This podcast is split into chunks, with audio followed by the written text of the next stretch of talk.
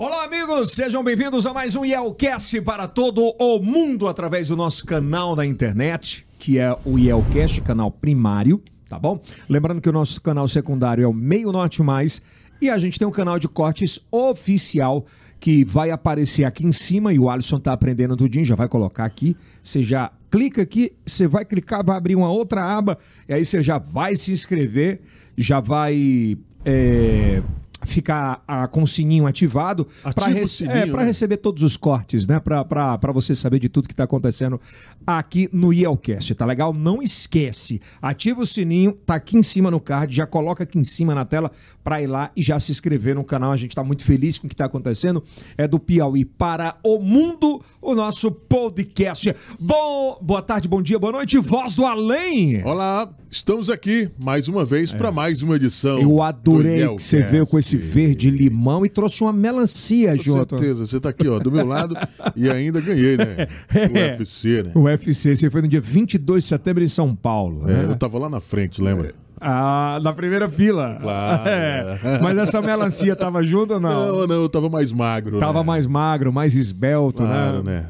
Tem que respeitar esse cara da Zona Norte. Zen. Respeita a Zona Norte. Tudo bem, Gilson? Tudo tranquilo. Dá um like.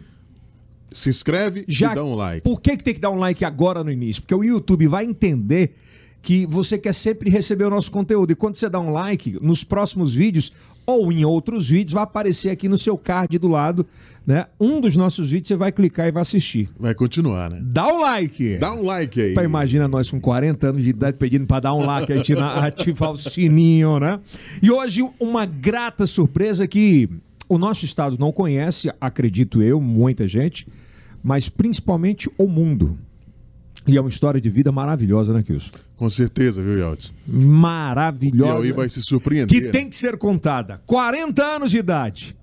Nascido em 8 de agosto de 1981. Minha filha e minha mulher nasceram no mês de agosto. No mês de agosto. É. Não, mas você não é minha mulher, Denis. O Denis e eu também. É. Ele nasceu no dia 8, você nasceu no dia 9. Arnaldo da Costa e Silva. Eu não vou falar a profissão dele para até criar essa expectativa, Claro. né? Exclusivo, né? Mais uma, né? Mas eu tenho que dizer que ele nasceu no bairro Mafrense. Por que, que a gente faz esse briefing? Porque muitas vezes no podcast a pessoa não conhece o convidado. E é importante que a gente mostre e en- entenda um pouco quem é o convidado. Ele nasceu no bairro Mafrense, vive há 17 anos aqui, foi para o Rio, viveu até os 17 anos aqui, foi para o Rio de Janeiro, atrás do sonho de estudar circo na Escola Nacional se tornou trapezista e viajou pelo Brasil e a Europa eh, voando nos trapézios. De volta ao Brasil, há quase seis anos, ingressou no curso de engenharia mecânica e vem trabalhando na área. Que loucura. Só essa apresentação já foi uma loucura. Uma salva de palmas pra gente Aê. receber aqui Arnaldo. Vai que. Arnaldo, o trapezista Ah, do Mafrense Pô, para o mundo. Mas eu só bati palmas, só eu. Ah, vamos lá. É, uma salva de palmas. E aí, Arnaldo, tudo bem? Boa tarde, Boa noite, bom dia, não sabe o horário. bom dia, boa tarde, boa noite. Tá nervoso um pouquinho? Acho que sim, Toma né? logo um aqui, cara. Vamos brindar aqui. vamos. Brindar todo mundo aí, Olha, ó. Bacana, hein? Você é o exterminador do futuro. Tomar um golinho, né? Também vou aproveitar. Quem aproveita aqui é você. e aí, Arnaldo, tudo bom? Tudo ótimo. É, eu queria agradecer pelo convite.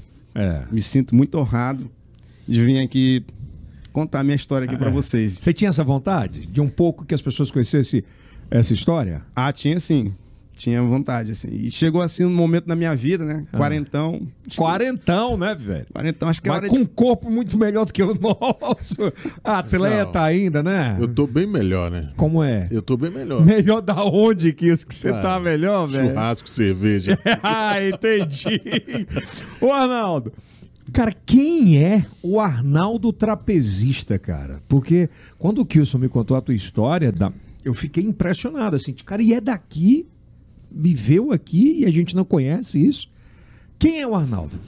Arnaldo é um garoto sonhador da, do Mafrense, da Zona Norte de Teresina, que gostava de pular mortal. Que pulava da ponte do Puti também, quando chovia, né? Pra ter aquela emoção. E que um dia com através do da, da na verdade inicialmente tinha vontade de ser é, fazer ginástica olímpica só que aqui em Teresina não tinha eu sempre gostei de mortal sempre que eu tenho lembranças da minha vida eu lembro de fazendo acrobacia fazendo mortal Pois é, mas esse start, ele, como é que foi essa infância ali e tal? Pra gente entender como é que despertou esse, esse amor a essa arte essência, né? Em 80 e Eita caramba quando a gente começa a falar de 80 né já... Não, fala quantos anos você tinha, você acha? eu tinha cinco anos Cinco circo- anos, isso. o Circo Garcia veio aqui para Teresina Então você tinha seis, 86. Isso, em 86, mais ou menos. E meu pai, ele é- é- era policial civil e gostava muito de, de arte. E gostava muito do circo. E todo o circo que vinha para Teresina, ele fazia um esforço para levar a gente para assistir o espetáculo. E aí eu vi a, eu fiquei apaixonado por a, fascinado no primeiro momento. E anos depois, e, e também tinha aquela coisa do- dos filmes do Bruce Lee, né? Que a gente ficava muito inspirado, não conseguia nem dormir depois que assistia, né? Com cinco anos. Era, por aí, né? E aí a gente. E, e tinha aquela coisa da acrobacia, do salto mortal, o facinho do salto mortal que a gente tinha ali. Ainda mais a gente que mora ali na Zona Norte, que é, Ah. Que é, é minada de, de lagoas, a gente ia tomar banho e ia pular, né? Ia pro Rio Parnaíba também ia pular, né? Ia tentar pular. Aí até que com uns 13 anos, Mas deu um salto grande de 5 para 13, né? volta mais um pouquinho. É. Cara, vai de boa, mas vamos contando essa história que é interessante, né? Beleza. Aí é, meu pai tinha uma olaria. Além de policial civil, é, para ele era pouco, né? Tinha que gastar mais um pouquinho de energia, tinha uma olaria. E a gente trabalhava na olaria dele, né? Porque tinha aquela coisa da cultura do trabalho. Que é linda, cara. É, o pessoal hoje em dia Não pode nada, né? não pode nada, mas eu acho que é bom, né? Ah, Cria responsabilidade. Cria responsabilidade, cria disciplina, que depois, na, na, na vida como artista, fez muita diferença. Ter a, a disciplina, Então, essa, essa ação de teu pai te chamar para te ajudar, para ajudar ele ao trabalho, por toda a tua vida, ela foi primordial? foi primordial. Eu costumo dizer que talento é importante. Talento, a pessoa tem um talento é importante. Mas pela minha, pela minha vivência, a, a, a constância, a disciplina chega a ser mais importante que o talento. Sobre a minha ótica. Mas você não está errado? Na minha visão também. Eu acho que é muito isso. Porque muitas vezes você quer desistir no início logo. Exatamente. Por que eu falo isso? Porque eu conheci pessoas muito talentosas que conseguiam, é, com maior facilidade que outras pessoas, ter um destaque, mas conseguiu tão fácil que não, que não valorizava. E às vezes aquela, aquele artista, aquela pessoa que, que tinha mais dificuldade, valorizava mais as conquistas e ia bem mais longe. Né? Aí, com quantos anos você entrou para ajudar teu pai na olaria? É, eu comecei a acompanhar com quatro anos. Com- acompanhava. acompanhava. Riscava o tijolo, né? Que é tirar aquela rebarba, ajudava a empilhar, é, ia com ele no, no carro para fazer, pra fazer as entregas. E tu achava o máximo. Ah, aquilo eu tava no céu. e aí depois. Caramba, cara, que massa, né, velho? E, e é porque, para quem está assistindo a gente do Brasil ou do mundo, a zona norte da nossa capital, da onde o podcast é feito em Teresina, ela tem uma característica muito forte de olarias na região norte. Pela Polo facili- cerâmico, né? É, pela facilidade de água, pela facilidade de mão de obra, né? Do barro, né? Argila. Isso. Toda essa, essa questão. Inclusive, a, a Zona Norte, agora já nem tanto, né? Mas além da, da- na, na- na década de 80 e 90, né? Que tinha, fazia, vendia, fornecia muito tijolo comum, também fornecia areia, né? Que essas lagoas que tem na Zona As Norte. dragas, né? É, exatamente. É, tem até uma amiga minha que ela fala, né? Que é, Teresina foi feita da, da matéria-prima da Zona Norte. É. É verdade, não tá Basi- não. Basicamente, Basicamente é isso. basicamente é isso. Aí com seis anos você ia ajudar lá seu pai, riscava. riscava, dava tijolo na mão dele. E sempre aquela disciplina de, de sempre estar. Tu lembra como era essa disciplina? Os horários. Normalmente era de quando acordava até quando a muriçoca espantava, né? Que é a Zona Norte, né? Tem a muriçoquinha, que faz parte. Que é à noite. A noitinha, né? E E às vezes, quando tinha lua cheia, a gente ia fazer um serãozinho também, né? Que é pra não deixar o corpo preguiçoso. E, e dava tempo de estudar? Aí começou, a gente só ia pro jardim, né? Quando a gente era bem pequeno, era o jardim, depois começou a estudar. Aí no início ele achava que o mais importante era, era, era os filhos terem a noção do trabalho. Para ele, inclusive, era mais importante que o estudo. Mas veio a minha mãe com uma opinião que, que ia junto com a dele, mas que nessa parte de que só trabalhar não era importante, né? Que ele também tinha que estudar. Aí tiveram lá a briga deles lá e a gente acabou estudando, sabe? Tem mulher Pela tua mãe. pela minha mãe. Pela minha mãe. A minha Que mãe é professora. que é professora. E aí, nessa época, você ia é, ralar, é, ia ajudar. Não era um serviço pesadão, é? Olaria é um serviço. Não, eu sei que era, mas como tu era um menorzinho, É porque eu sempre fui atrevido, né? O, Ah. o que um grande levantava. Eu sempre fui pequeno. Então, o que um grande levantava, eu também queria levantar. É o quê? É mais homem que eu? aí trabalhava e aprendeu muito, muito nessa época essa questão da disciplina, Muito dos horários. Muito importante. A gente, por exemplo, eu sempre estudei pela manhã. Então, pela manhã eu ia para a escola e à tarde, quando voltava, ia para a olaria. E quando tinha lua. Cheia, você- Isso te prejudicou? Não. Não. Inclusive, me ajudou tanto no aspecto da disciplina quanto no, no preparo físico. Porque no, no circo, na- no esporte de maneira real, de maneira geral, desculpa, uma das coisas muito importantes, um dos alicerces é o preparo físico. E a, e a olaria já me deu esse preparo, por conta de ser um serviço também que exige muito de quem, de quem faz o serviço. E não faltava nada nessa época por conta tanto do trabalho do teu pai quanto do trabalho que vocês faziam re- reunidos, essa parte de comida, de grana. era apertado. A década de 80 ali, 90, era apertado. Não, não dava para luxar, né? Mas, não faltava. tinha o básico. Tinha o básico, mas não, não, era, não foi uma época fácil, né? Ainda mais ali pra gente. Tinha, tinha, muita pessoa, tinha muitas pessoas trabalhando, mas foi uma época que, tipo assim. é, eu fiz um trabalho, inclusive, na, na, na faculdade falando disso, né? Estavam falando da. da falando do artesanato, estavam falando da, da manufatura, estavam falando da, da, da indústria, é, do, do Fordismo, do, do. Até chegar ao Toyotismo, até a indústria 2.0, né? Eu tava falando, pô, essa, essa, essa coisa toda no trabalho que eu apresentei, eu falei, eu falei para eles, eu vivi aqui no fundo do quintal da minha casa. Que começou o tijolo sendo pro- produzido de maneira artesanal. E aí que era a época do artesanato, né? E era o processo inteiro, né? Era produção, secagem e entrega. O, o, equipamento, a ferramenta mais moderna que a gente tinha lá era uma enxada. não, tinha, não, tinha, não tinha maquinário nenhum. A a olaria ela não, não era mecanizada, né? Não é tipo a que a gente chama de, dessas cerâmicas hoje, que faz o tijolo de furo, faz aquela telha toda padronizada. Era tudo manual, completamente manual. manual, completamente manual. E aí a gente dá esse salto lá para 12 anos?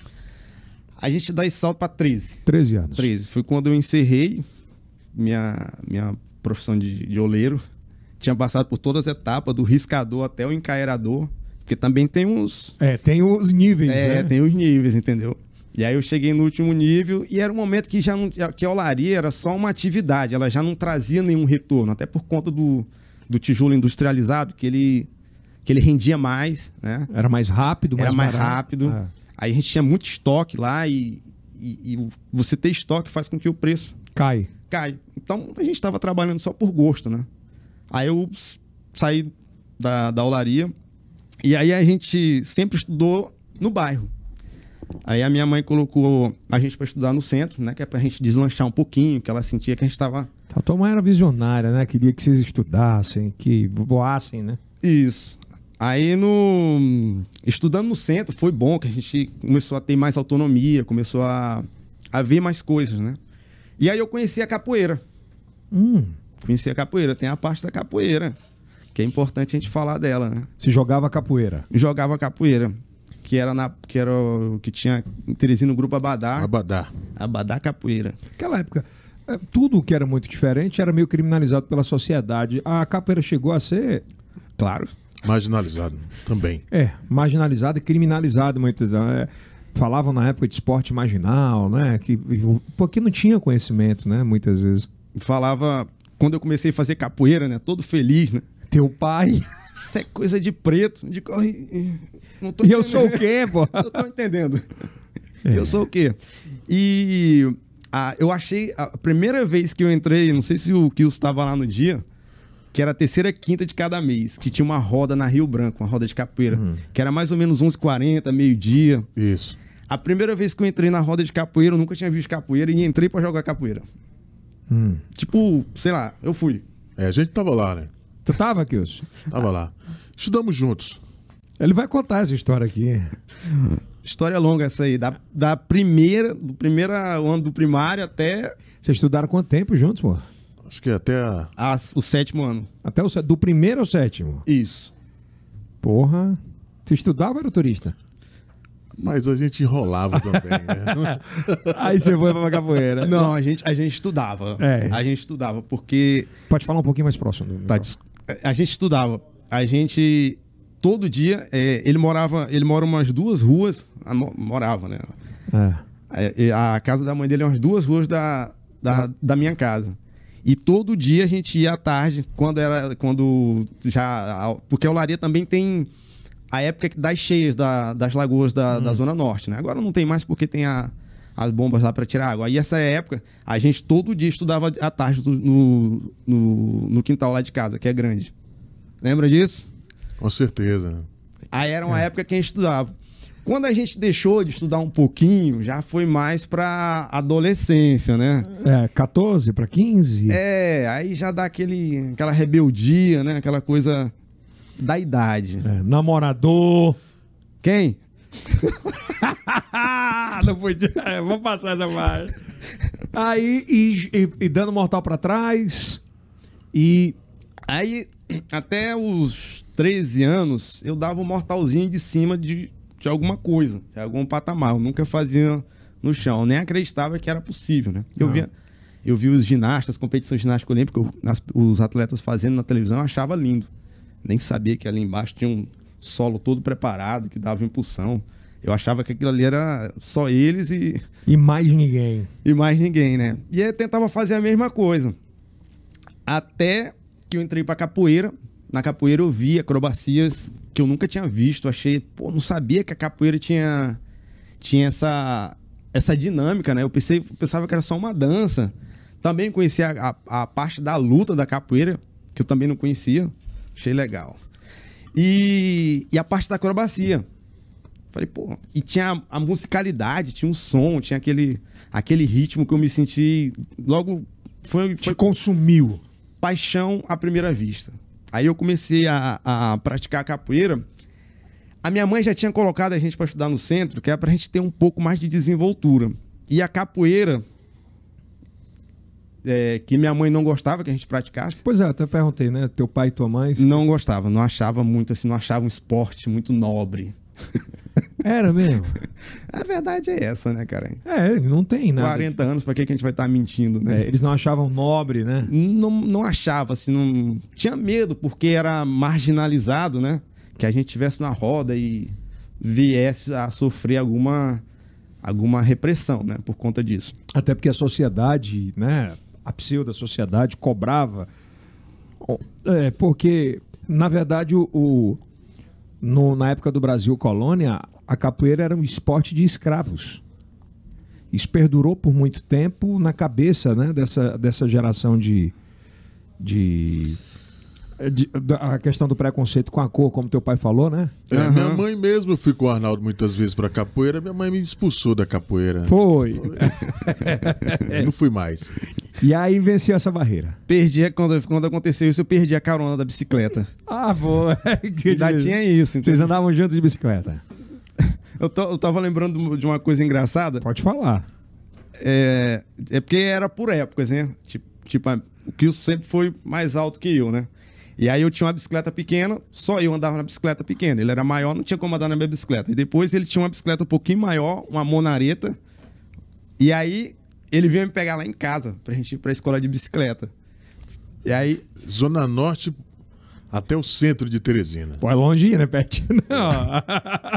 aí depois eu. Ah. Tinha a Monark, Que todo mundo diz, ah, isso é bicicleta de velho. né? É a Barra Monarca. Ah, exatamente. Aí tirou, tira, o, tira a parte de trás dela, a garupa, né? E ela vira uma mountain bike. Na época, É. o, o ban aqui em Teresina era mountain bike. Era mountain bike. Aí tu brincou ali, tua mãe ainda falava, mas deixou você ficar.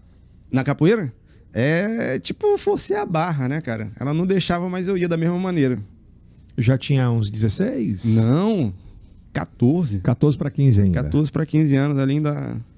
E aí, na hora que você viu aquela questão do, do- do- das acrobacias, já te Aquilo ali fez o olhão, que já é grande, crescer mesmo.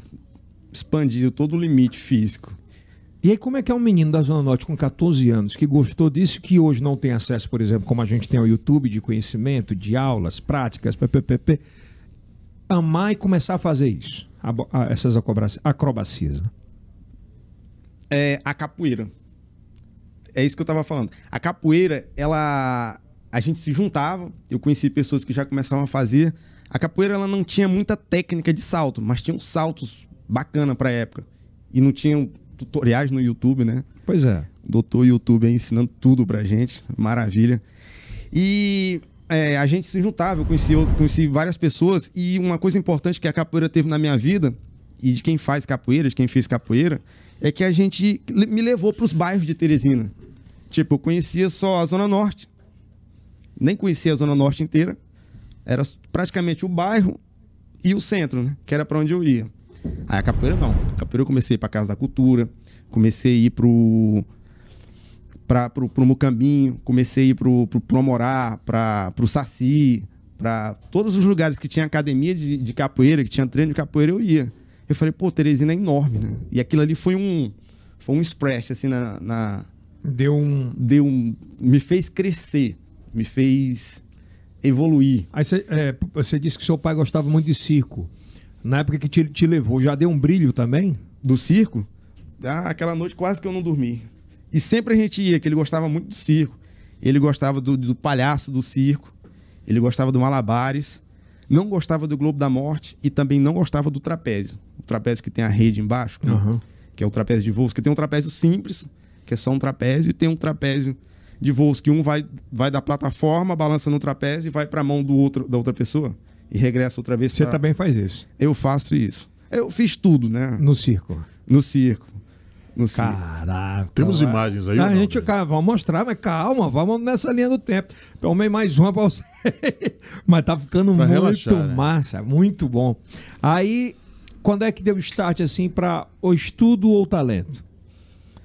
Não, na verdade foi sempre estudo. Sempre, né? Sempre, sempre. Mas é, chegou, chegou aquela época assim que. Eita. Chegou, falar, chegou aquela época assim que. Tanto estudo, né? Imagina. ah, tenho 15 anos. Comecei a estudar com 3 anos e 6 meses. Aí quando chega com 15, cara, pô, quase que 100%, quase que 90% da minha vida só, só estudando. Aí, é, come- é, isso aí é um ponto importante, né? Eu tive, em vários momentos da minha vida, eu tive que fazer escolha, assim, sabe? Tipo, aliás, todo momento da vida a gente tem que fazer escolha, né? É. Mas, tipo assim, é, tinha aquela coisa, ah, tu quer ser acróbata, tu quer ser, tu quer ser é, artista circense, isso aí tem um tempo, tu não pode, é, tu tem que amadurecer rápido, né? Porque quando tu tiver 20, tu já tá velho. Caramba, tem 15, já estão me dizendo isso. Quer quer dizer o que? O cara tem que sair da barriga da mãe, dando mortais já. É. É bem isso. E aí é, eu falei, e, e onde é que isso acontece? Foi quando eu conheci o Faísca Fumaça, através da capoeira.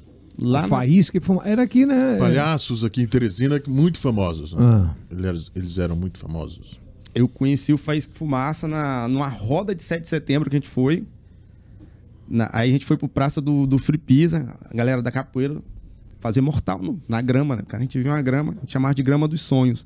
Aí chegaram lá o Faz Fumaça com um monociclo na mão, as clavas de malabares, oferecendo 100 reais pra quem vencesse eles na acrobacia. Não vai me dizer que você tentou ir. Claro! Ah! Aí.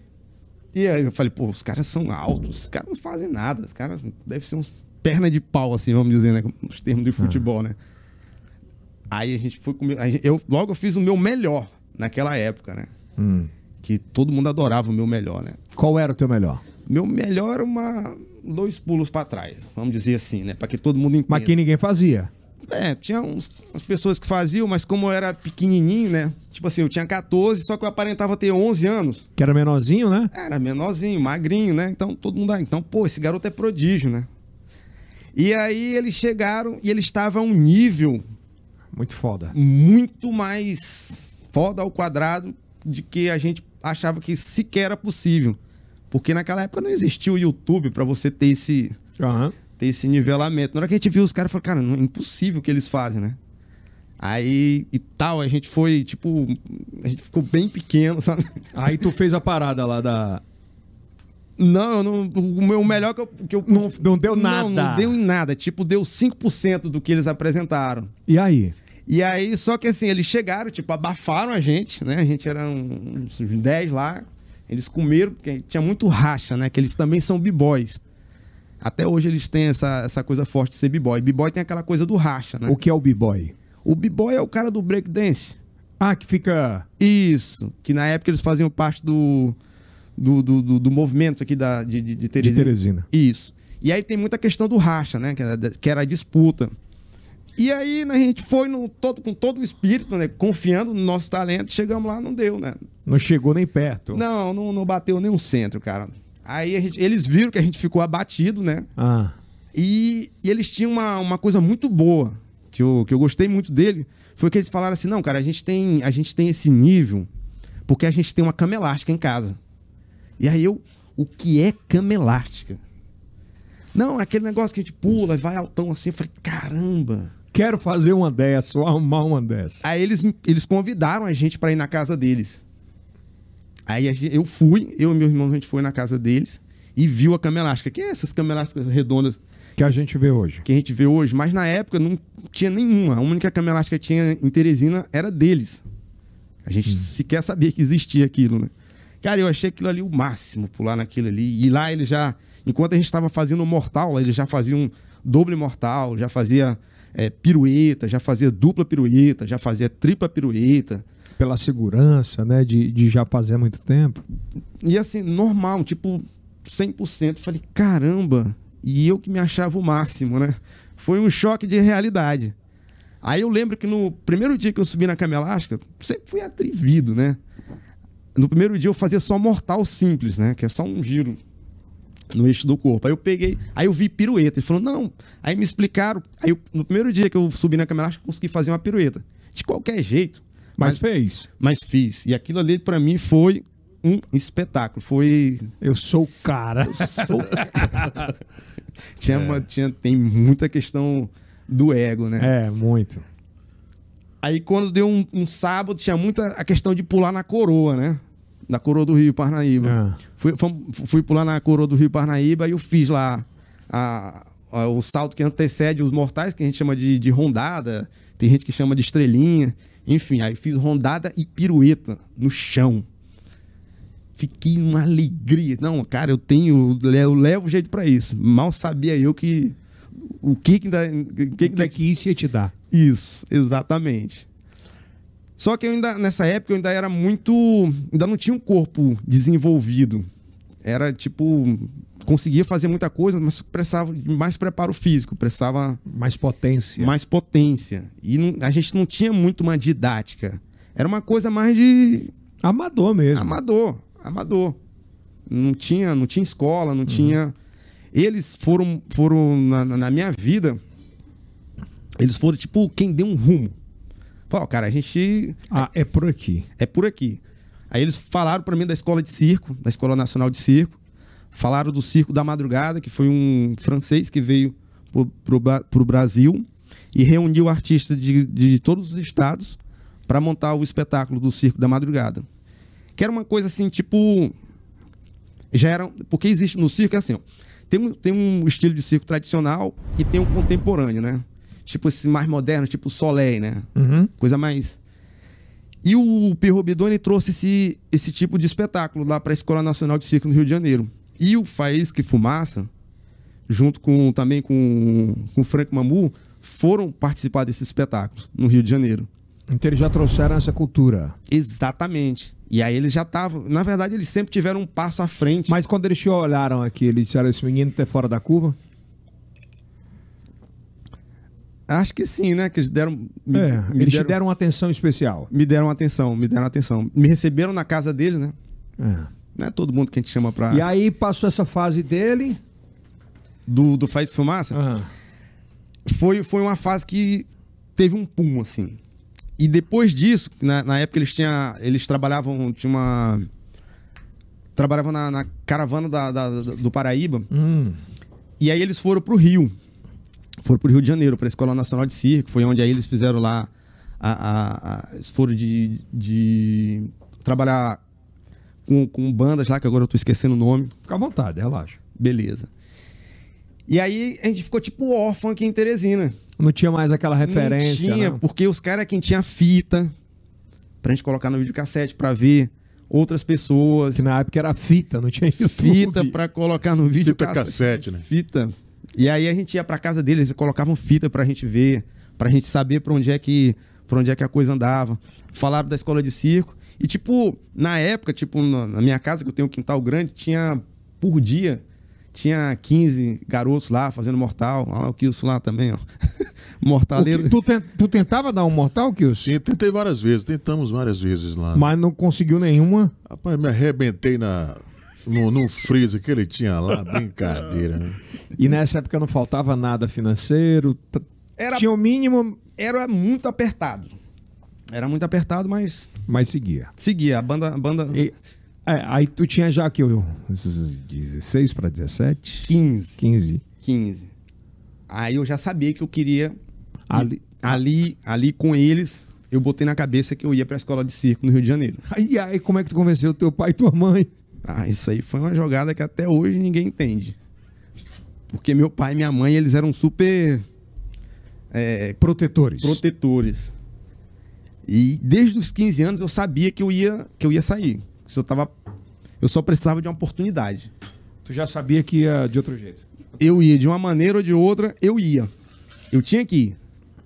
Eu tinha que ir. Eu falei, cara, ó, quando eu completei em 98, começou o ano, aí eu tava um pouco desleixado na escola. Eu botei a coisa na minha cabeça. Ou eu começo a trabalhar e estudo à noite, estudo sério, para passar no vestibular. Aí tinha o plano B, que era tentar é, é, servir o exército e fazer carreira militar. E tinha o plano AA, que era o principal, né? Não tinha plano C, só tinha esses dois planos. E o, AA e o primeiro e o plano principal que era realizar o meu, meu, meu sonho de ir para a Escola Nacional de Circo no Rio de Janeiro. Fazer o curso técnico lá. E do pai e da mãe, quem é que dava mais força? Não, eles não davam força, não. Porra nenhuma. Não. Quando eu era criança. Ninguém, né? Nem Com- seu espetoneto, ninguém. Não. É, quando eu era criança, eu fui. Assim que começou o projeto de, projeto de escola de circo do Frank Mamu, da escola Zoim, que na verdade não existia nem escola, né? Era só um. Só tinha um nome de escola. A gente lá pulava no, no cimento duro, no, no Teatro do Boi. Aí foi lá uma equipe do. No jornal do- da equipe do Meio Norte fazer uma entrevista. Aí eles, per- eles perguntaram, né? Fizeram uma entrevista comigo e perguntaram: Ah, teu pai e tua mãe te apoiam? Aí lá eu falei que sim, mas não. Tem que ser o cotidiano, né, Nicolau? Vou falar aqui. Como é, Denis? Corrigindo a reportagem dos anos 80, né? Corrigindo a reportagem dos anos 80. Eu quis dar moral pra eles, mas a verdade é que. Não. Não, aí depois a gente foi assistir eles ficaram rindo lá. Eles, é. Meu- a- Pode falar. Meu pai, ele achava bonito quando eu pulava, né? Que eu, que eu, eu- é, quando eu completei dos 14 para 15 anos, eu tive uma evolução na, na, na própria estrutura do corpo, né? Eu comecei a ter mais força, mais fibra. Então eu conseguia saltar muito rápido. E teve uma coisa que um, um salto que impressiona muito para quem tá assistindo é você fazer os flip-flop no mesmo local O que é o Felipe? Fala, Perdão a minha ignorância. é um mortal que você usa tanto as pernas como as mãos. Faz o giro Ah, você 360. pula e vai, vai, vai, Isso. E eu conseguia fazer no mesmo local e muito rápido. vai. Ah, eu sei qual é. Aquele que o cara corre, faz várias vezes. Isso. Mas só que você fazia como se fosse uma roda. No mesmo local. Tipo, que eu tinha flexibilidade e tal. E era muito rápido. Isso impressionava muito, né? Inclusive, é, é, toda vez que chegava algum amigo dele, algum policial. Faz aí! Vai, filho, salta aí. E ele ainda velho. botava pilha, assim, eu ficava todo contente, né? Aí o amigo ia embora, aí daqui, aí daqui a pouco eu ia treinar, porque precisava treinar, né? Ele dizia, filho, isso é coisa de vagabundo. pô." Tu imagina, eu vou receber uma galera aqui em casa agora. Faz aí, faz 10 daquele que você vai na roda. Era bem isso? Era muito isso. E ainda botava pilha assim, vai, vai, não sei o quê. E aí eu ia todo felizão, né? Aí daqui a pouco, não, isso não. Então, aí ele, ó, massa e daqui a pouco, é coisa de vagabundo, pô, É. não faz isso. Aí eu, eu pedi umas claves emprestadas pra um amigo. Aí eu tava jogando as claves, ele ficou todo empolgado. Clava, é, De malabares. Ele ficou todo, todo feliz, assim, né? Quando. Mas tinha aquela, aquela coisa, né? Ah, isso- isso é coisa de vagabundo. É, não, é legal, mas é coisa de vagabundo. que porra, né? Aí tinha um trabalhador lá em casa, o seu Moacir, e aí, tava, às vezes ele tava capinando, aí ele tava do lado, assim, do, do seu Moacir, né? Aí apontando assim pra mim, né? Eu falei, pô, ele tá falando bem do- De mim, pô. de mim, tá falando, ó, meu filho ali, ó. pulando. Orgulhoso. Ó como tá pulando bonito, ninguém ensinou pra ele, né? Aí anos depois eu fui falar com o seu Moacir, seu Moacir, rapaz, o teu pai, seu inspetor, olhava pra ti assim e dizia, rapaz, meu filho, forte, em vez de procurar um serviço, tá dando morte. É foda, velho. É bem isso mesmo. Era a galera que rece... era era a educação dos nossos pais, né, cara? Era o que era, entendeu? É, não dá pra julgar. Não, Não, dá pra... Não dá pra julgar. E aí, quando é que deu o start pra sair do amadorismo pro profissional?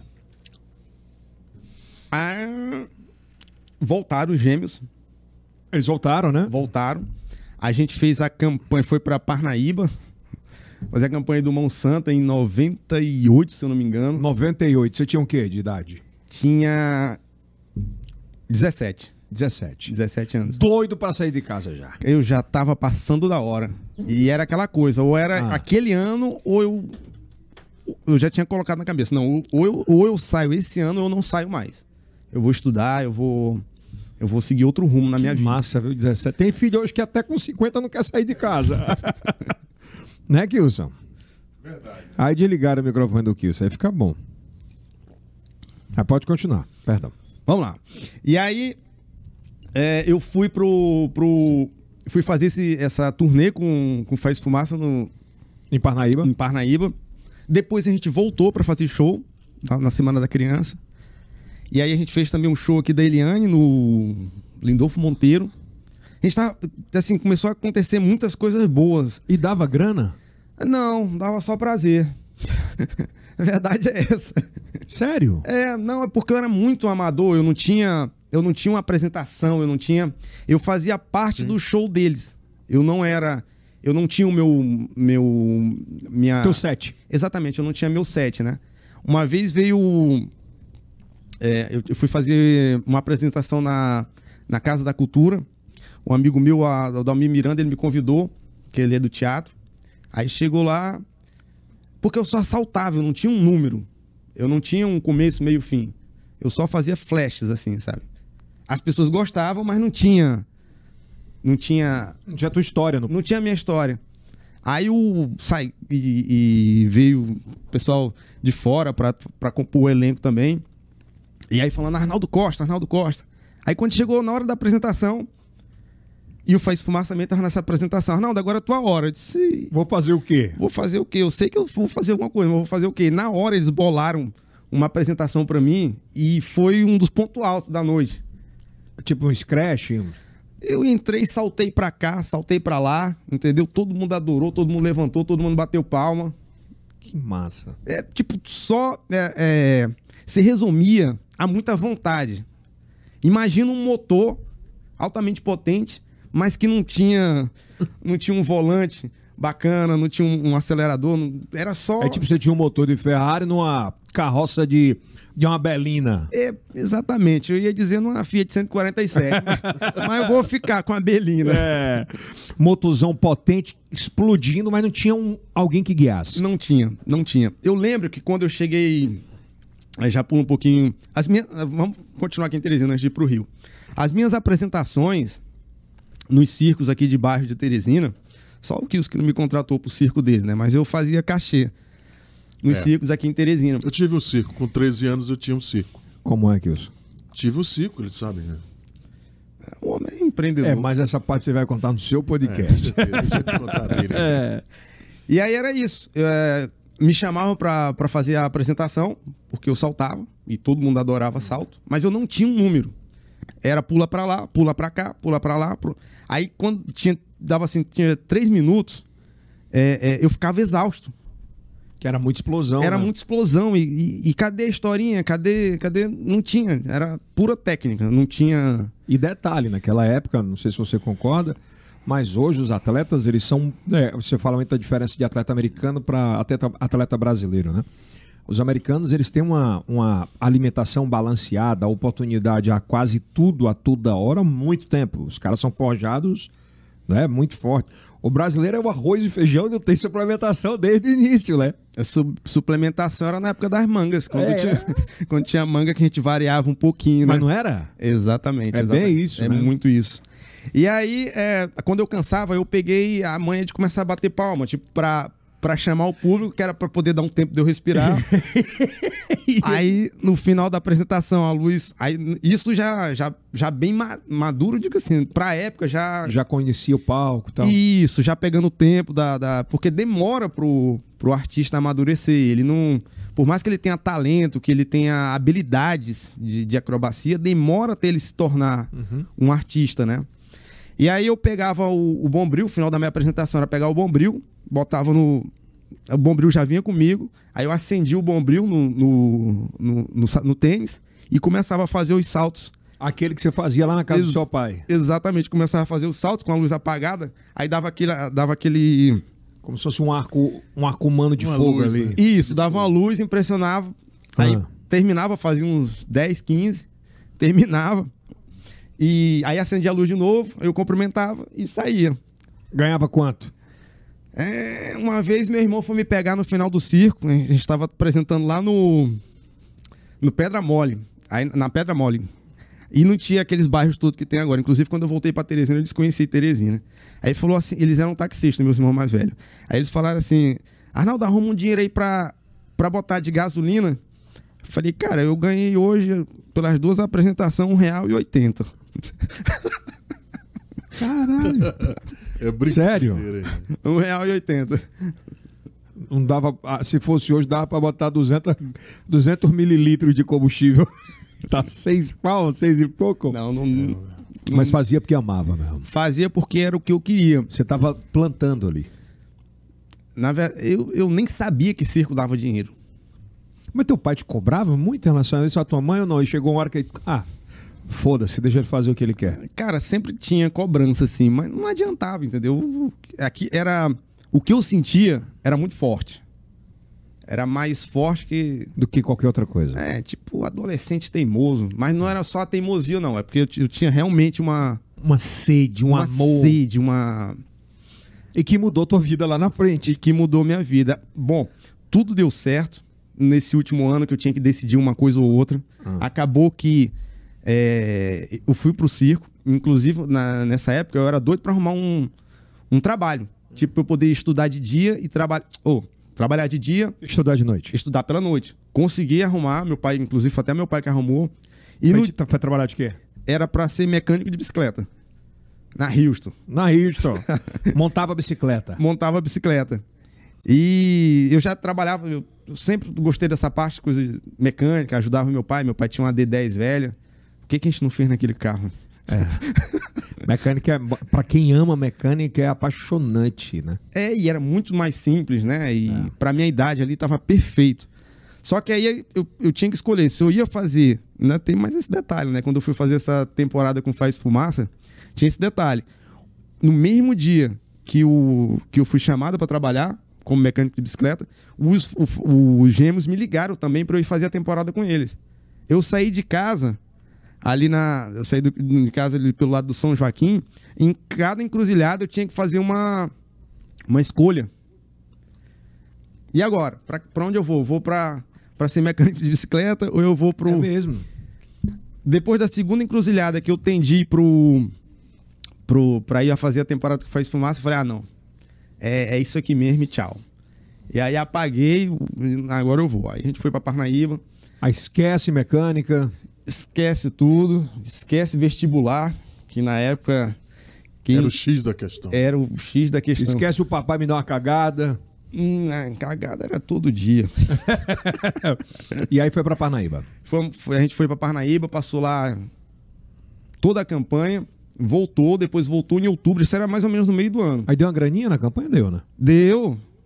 Rapaz, deu 60 reais. Como assim, pô?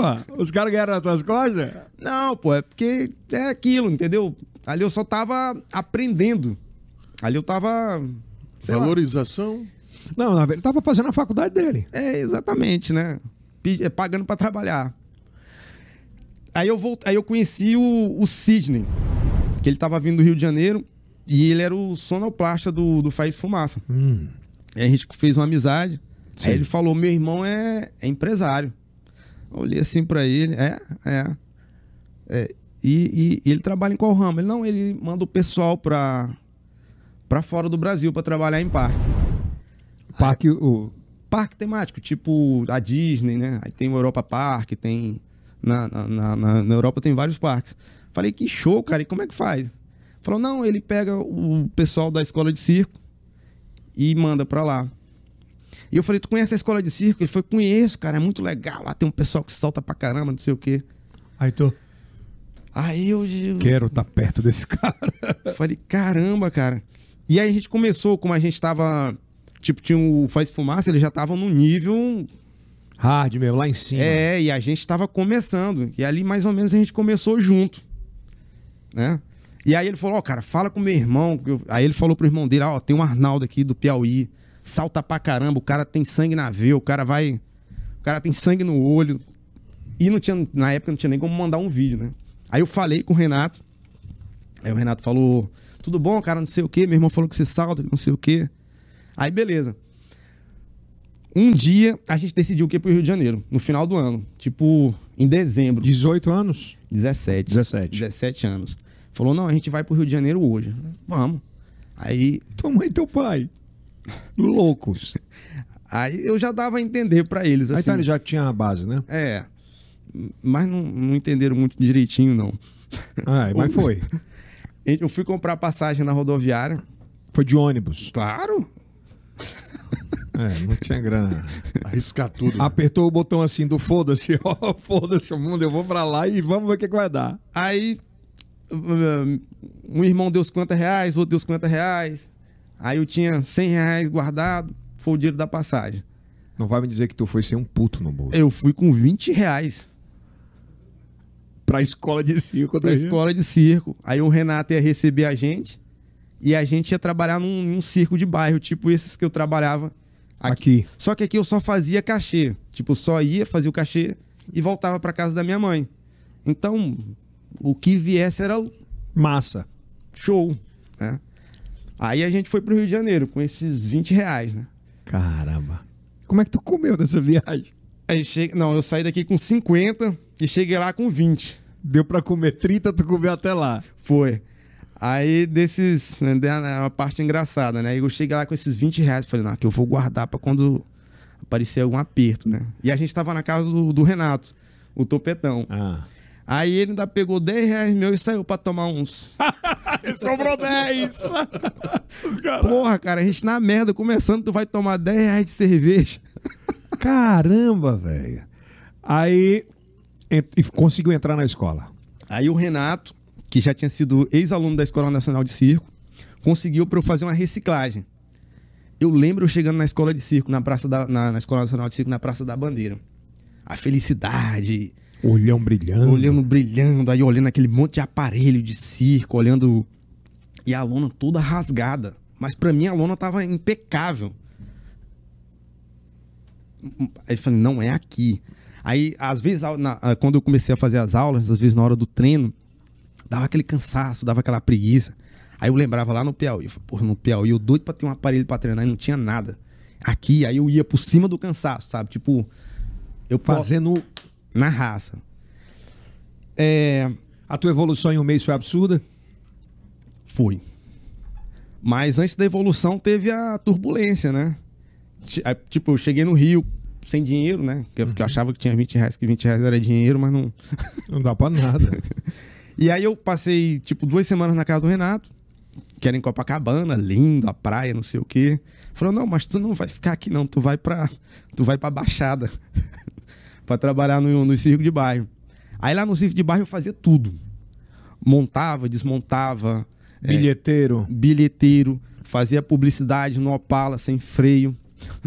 É massa isso aí. Tá- Tinha, tava, ah, dirigia, mas dirigia um carro normal, né? Um carro sem freio ainda não, ainda não tinha habilidade, não. E fazia tudo, acordava cedinho, fazia tudo pra chegar à noite e fazer. Cuidava até do leão, era tinha que ter o cuidador do leão, né? Tu também. Cuidava do leão, o leão gritando a noite inteira no, no- o cara querendo dormir depois de passar o dia inteiro no sol quente trabalhando, querendo dormir, o leão uh, uh. Era mesmo, cara? Era, era circo, circo pequeno, ele É complicado É esses, com- animais, ma- esses, esses animais maiores? É, eles são. Eles são. Eles dão. Quer dizer. É, é complicado ter eles no, no circo, principalmente circo pequeno, né? Chegou no Rio de Janeiro. Fascinado, Cristo Redentor de braço aberto. Galera chiando, ó. Aí você pegou a chiadeira. Aí a galera chiando. E aí, uma das primeiras dificuldades é que eu não entendi os malandros falando, entendeu? Como tipo o quê? Tipo, tinha muita gíria. Pô, então, bro, a parada é o seguinte: tu vai cair aí no mar, mas tu se liga na parada. Eu, fi- Que porra é essa? eu tava no, no. no estacionamento de um. de um. de um supermercado. Chegou o cara, falou comigo, eu não entendi nada. Fiquei olhando pra. Aí, mas depois de um tempinho, assim, um Ah, o mês. cara pega rápido, né? Um mês aí tu já começa a entender todo mundo. É. Aí eu fiquei logo. Menino, da beira da lagoa, né? Essa chiadeira é porque os portugueses, né, que. que me confirma aí, mas acredito, eu ouvi uma vez sobre isso. Essa chiadeira do carioca é muito pe- pela, pela colonização portuguesa, né? Que eles também enchiam pra caramba, né? Pois é, no Rio, Recife, Recife e no Pará. e no Pará, é. Em Belém do Pará. É, aí- só que lá mas, aí tem a malandragem. É, tem, a, tem aquela, Três. aí tem aquela bocona aberta, entendeu? É. Falando tranquilo, É, o cara pra falar que a gente fala tranquilo, vai falar tranquilo. tranquilo. É. Oi? Aí eu fico, tipo, zoando minha esposa, né? que Ela, ela é, do mas Rio de a Janeiro. chiadeira é bem isso mesmo, lá por conta, É. por conta de Portugal. Mas Enqu- enfim. enquanto a gente tira letras das palavras, eles colocam. Tipo, a gente fala é, Pedro, né? Pedro, né? A gente, É. a gente corta logo o R, né? Aí lá, eles não só falam Pedro, como colocam um I depois, entre o E, entre o P e o E. Fala Pedro. É, cara, essa é. Pedro, beleza? Como é que vai? Livro, O entendeu? ruim mesmo é quando o piauiense vai pro Rio de Janeiro, que ele E passou volta. o final de semana, ele já volta e diz, "Isso aqui é a esquerda. Esquerda. Ah, mas é bem isso. Aí ninguém perdoa, né? É, cara, chega assim, Brasil. Aí vamos lá. Aí, é, que fazer essa. Primeiro, é, é, entender o que as pessoas estavam falando. E eu lembro que eu fiquei muito, muito impressionado né, com, com a mistura né, que tem. é, é, tanto da, da natureza com a cidade. É uma, uma união muito forte. É muito forte. Já foi lá, o Kilson? Não, ainda não. Aí você vai se impressionar. É, Pessoal- uma, é uma coisa de Deus mesmo. É muito. Por exemplo, a escola de circo, né, a escola de circo, ela me impressionou muito, porque era um ambiente público que tinha pessoas de todas as classes sociais. Eu falei, caramba, como pode? É. Né? Achei, achei muito bacana. Tinha do morador de rua ao morador da Barra da Tijuca. Do, de Copacabana. De, toda, de todas as partes, assim, né? Do, pessoas de projeto social, enfim. É por isso que ainda a galera fala que o público não presta, né? Claro que presta. O público é show. E, e aí, qual era a ideia, né? A ideia era trabalhar no circo de bairro e morar no circo de bairro e fazer a escola, fazer o curso técnico da Escola Nacional de Circo. Quando eu cheguei no Rio, o Renato me conheceu pessoalmente. Ainda, tá, ainda tem uma coisa, no dia que foi para eu ir embora, que você perguntou e eu esqueci de falar, eu cheguei em casa, falei com minha mãe, mãe, eu tô com uma oportunidade para ir pro Rio de Janeiro. Detalhe, a passagem já estava comprada. Nem tinha pedido já. Foi Nem não. tinha pedido. Passagem já comprada, escutando a história dentro do bolso. Aí. Aí ela falou, né? Porque meu, meu pai era. Brutal. Era. Era. Era aquele cara que acabava com o jogo de bola, aquele coroa que chegava no meio do jogo de bola e acabava com o jogo de bola. Bora embora pra casa, menino. Cortava a bola e ponto final. Né? Que você ia jogar lá em casa. De vez em quando o coroa chegou, não, você joga bola, você joga bola bem, mas você trabalha. Bora catar tijolo. Botava o quilos. Tava pra catar tijolo, Guilherme. Também é. É, mas é bom, cara. Porra, bacana. Trabalho no. Saudoso Não Espeto Neto. faz mal a ninguém. Faz mal a ninguém, né? E o Kilson ia, né? É. Pior de tudo, quer dizer, um bom é que o Kilson... Melhor de tudo. É. Melhor de tudo.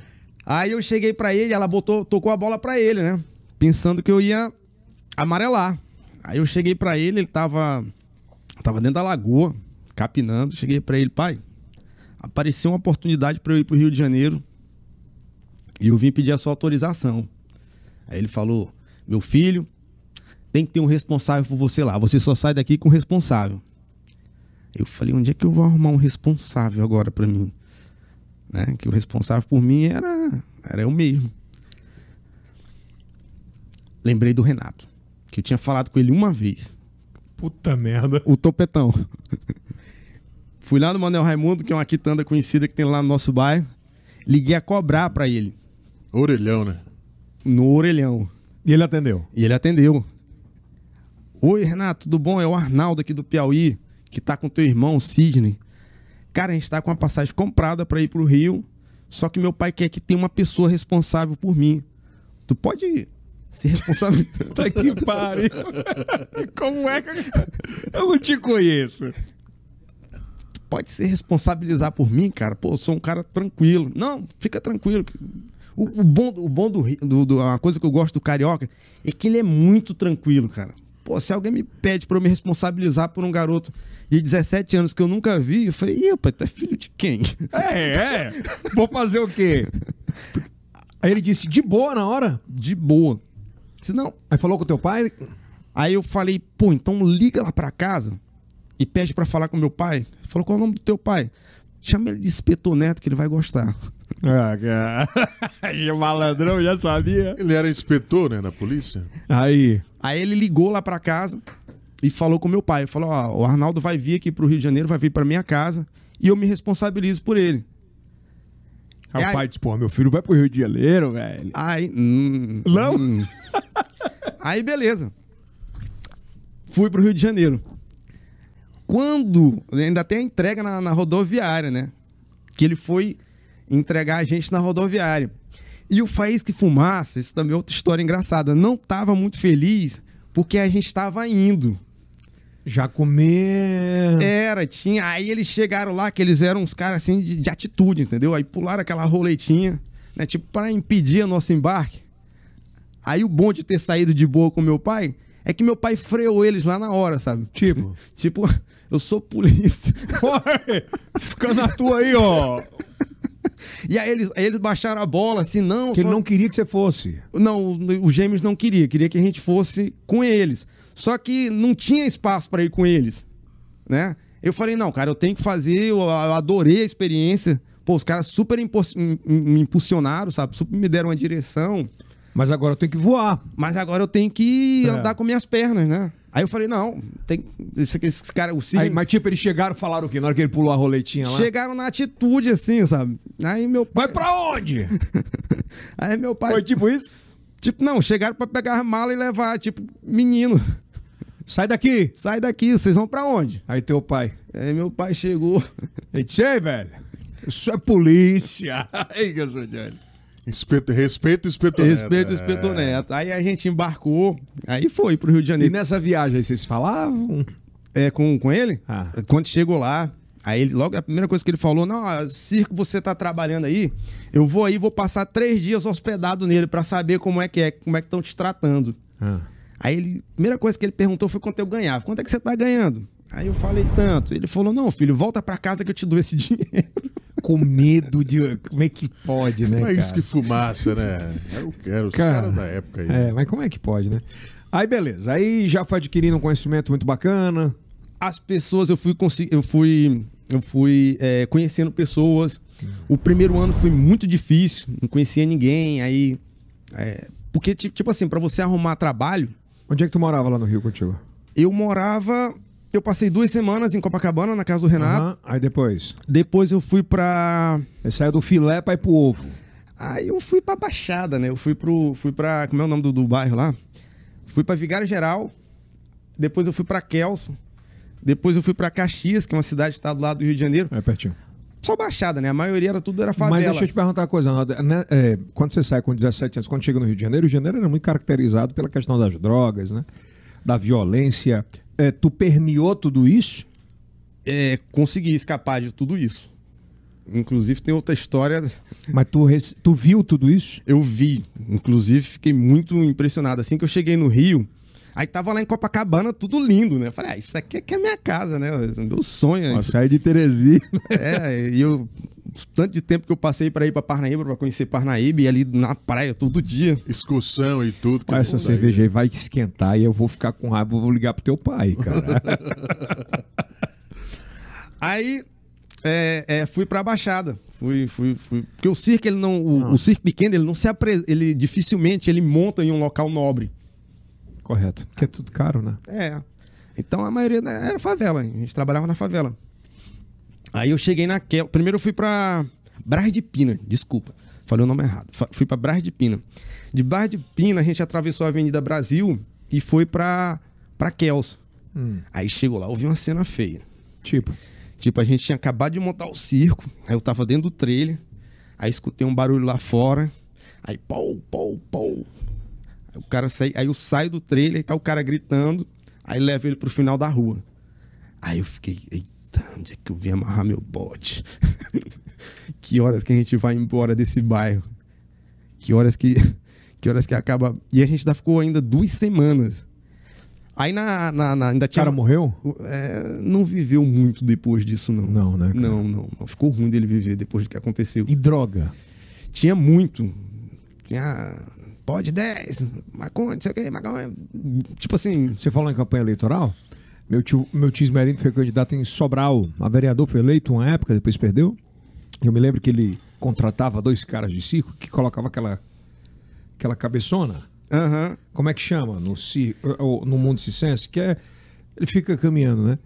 Cara, o cara não bebia água, ele passava o dia inteiro fumando maconha. Ele disse aqui, é, e assim, e um cara muito calmo, muito tranquilo, mas esse aqui é o que me dá o gás pra ir.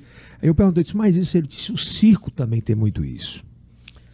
todo lugar, né? Todo Não, ambiente. Pois é, eu tô, eu tô. Essa questão que eu tô te falando é que como é que é um menino novo sair que não tinha muito, porque o pai privava muito, Aham. né? Acabava privado, e tu chegar com 17 anos e se deparar com tudo isso, né?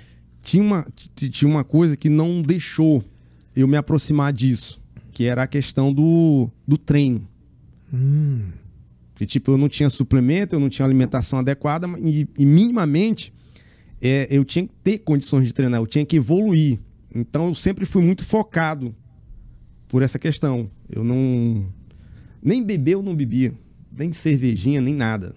Isso aí foi uma, uma, uma coisa que começou da época da capoeira, né? Que antigamente quem fazia capoeira não podia beber. Né? Aluno do touro, né? é, aluno do touro não podia beber, ninguém podia beber. E eu já achava bacana a ideia, né? Pô, sou atleta, pra que que eu vou? beber, fumar. Pra que que eu vou beber? Pra que que eu vou me envolver com drogas?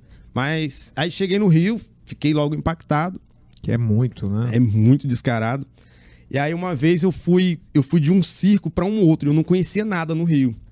Aí eu fui com com, com uma pessoa que trabalhava comigo lá. Aí a gente foi é, é, na praça anterior, chegou lá, ele comprou cocaína junto comigo, eu não vi ele comprando. Aí, como eles chamam lá no Rio, né? A boca tava estourada. Tipo, a polícia tava por todo quanto. Agora imagina, ele um negão de quase dois metros e um neguinho. Se a polícia pega, o que que ia dar? Merda. Não ia dar em nada aqui. Talvez eu não tivesse nem aqui hoje contando a história pra vocês. Caramba, cara. Aí eu falei, cara, eu tenho que me tem, tem que estar. Mas de- como é que tu percebeu que ele tava com isso? Ele me falou depois. Depois. Depois falou que era viciado, que pra onde ele for, que onde, pra onde ele ia, tinha que andar com aquilo. Eu falei, cara, tu não vai mais andar comigo, não. Tu- Expulgou. eu não vou mais andar contigo, não, que no- nossa, nossa, nossa dupla não agrada. Ou não te agrada, né? É, não me agradava nada. Eu não tava ali pra. pra. Como é que a gente pode dizer? Eu não tava ali pra. Pra brincar. Pra- Pra usufruir daquilo ou pra tentar É, conhecer. não, eu, eu, eu Você ti- não era turista, né? não, eu não era Tu turista. sabe por que eu tô te perguntando isso? Porque eu- o que eu mais escuto de gente é o cara dizer assim: como é que você experimentou droga? O cara fala, por curiosidade. E aqui eu não vi nada de curiosidade tua. A curiosidade Não. que tu tinha era de aprender e viver, mas muito pelo ensinamento lá atrás também do teu pai. Exatamente. A disciplina, A disciplina, saber que. que... É. errado. Exatamente. E e outra, né? Tem também aquela questão, né? É. Como é que diz? É preto, pobre. Pe- é, Preto, Ah. pobre e ainda Paraíba, entendeu? que lá todo mundo no Nordeste é Paraíba. Exatamente. Se tu cai numa errada, Ai, fudeu. né? É. E aí, tu, nessa época, quando é que começou a melhorar um pouquinho de. Ele toma mais água que o João Cláudio Moreno, viu? Vai. Como- Quando é que começou a melhorar? Aí eu saí, eu trabalhei seis meses no circo. Aí eu fui mandado embora do circo, Por quê? porque a escola de circo, ela abriu as portas pra mim. Certo. E aí, show de bola, né? Eu tava lá, só que a escola de circo, é- ela, ela é pública, mas ela tem que mostrar o motivo pelo qual ela existe. E ela mostra pelas apresentações. Ela também pede que você faça umas apresentações, que eu acho mais Natural. natural, né? Justo. Justo, senão seria um elefante branco. E Total. às vezes essas apresentações caía No dia que você tava fazendo no bairro. no dia que eu. Porque eu era tipo. Eu trabalhava no circo. Tipo, caía um final de semana, aí eu chegava pro dono do circo e pedia: olha, a escola de circo pediu pra eu fazer um show. É, inclusive, eu fui mandado embora porque eu fui fazer um show em conservatório. Não lembro se conservatório no Rio, em Minas. Fui fazer o show lá, foi um sucesso. Aí quando eu voltei segunda-feira, Demitido. falou: ó, não tem como eu ficar contigo. É, isso aí foi uma cena forte. Ali acabou teu mundo, né, cara? Assim. É, porque além do, do trabalho, ainda tinha a questão que eu morava no local. Então eu perdi a casa. Aí eu saí pra. Saí pra escola, como se nada tivesse acontecido. A cara. Né, mas por dentro estava tudo vazio, né? Aí eu entendi a expressão, né? Ah, vai, vai vendo o sol nascer quadrado. O sol redondinho lá no alto, mas o sol tava quadrado. Aí eu fui pra escola de circo. Aí tinha o sapo, que ele veio até aqui em Teresina com, com o Lecir que amar. Aí eu falei, sapo, o Mário mandou embora. Aí ele falou assim, ia lá, cai lá em casa. Vamos lá pra casa. É. Aí eu fui pra casa dele. Aí eu morei na casa dele uns dois meses, sem a mãe dele saber. Como, velho? que como é que alguém mora na casa da gente não sabe? Não, ela me via lá, só que lá no Rio tem muito essa questão de, de visitar, de ir na casa do amigo e ficar pra dormir, né? Então eu dormia na casa de todo mundo, que é, fazia economizar no dinheiro da passagem. Voltando pra Caxias, que é tipo vir aqui pra Teresina e voltar pra Altos. E a distância também cortava pra eu ir para eu voltar pra escola de circo. E aí, um dia eu cheguei pra ele e falei assim: "Olha, eu tô morando aqui, eu sei que a senhora não sabe ainda, eu queria ajudar com alguma coisa". E aí ela? Ela falou: "Não, tudo bem, tal, tal, não sei o quê". Aí eu É, muito, o brasileiro é espetacular. É né? lindo. Detalhe, esse dia aconteceu uma coisa muito show. Eu fui mandado embora do circo de bairro. Aí eu descobri que o Marcos Frota, o circo do Marcos Frota, estava na Barra da Tijuca, no Barra Shop. E eles estavam fazendo audição para contratar acróbatas. Aí me falaram na escola de circo: Ó, o Marcos Frota tá, abriu audição lá para acróbata, vai lá. Aí eu fui lá. Aí no dia que eu fui lá, é, eu fiz a audição, aí eu passei. Aí na hora de contratar, recente tinha acontecido um acidente na, na cama elástica. Um amigo meu tinha quebrado a perna, fratura exposta. Aí eles estavam receoso No show, no show. Eles estavam. No circo acontece acidente. É bem recorrente. Aí eles estavam é, receosos de contratar artista que não tivesse plano de saúde. E aí eu já tava dentro, cadê o plano de saúde? Falei, rapaz, eu só tô aqui com a vida e a vontade de viver, vocês ainda estão pedindo plano de saúde. cara, tem essa parada no circo de o cara exigir plano de saúde.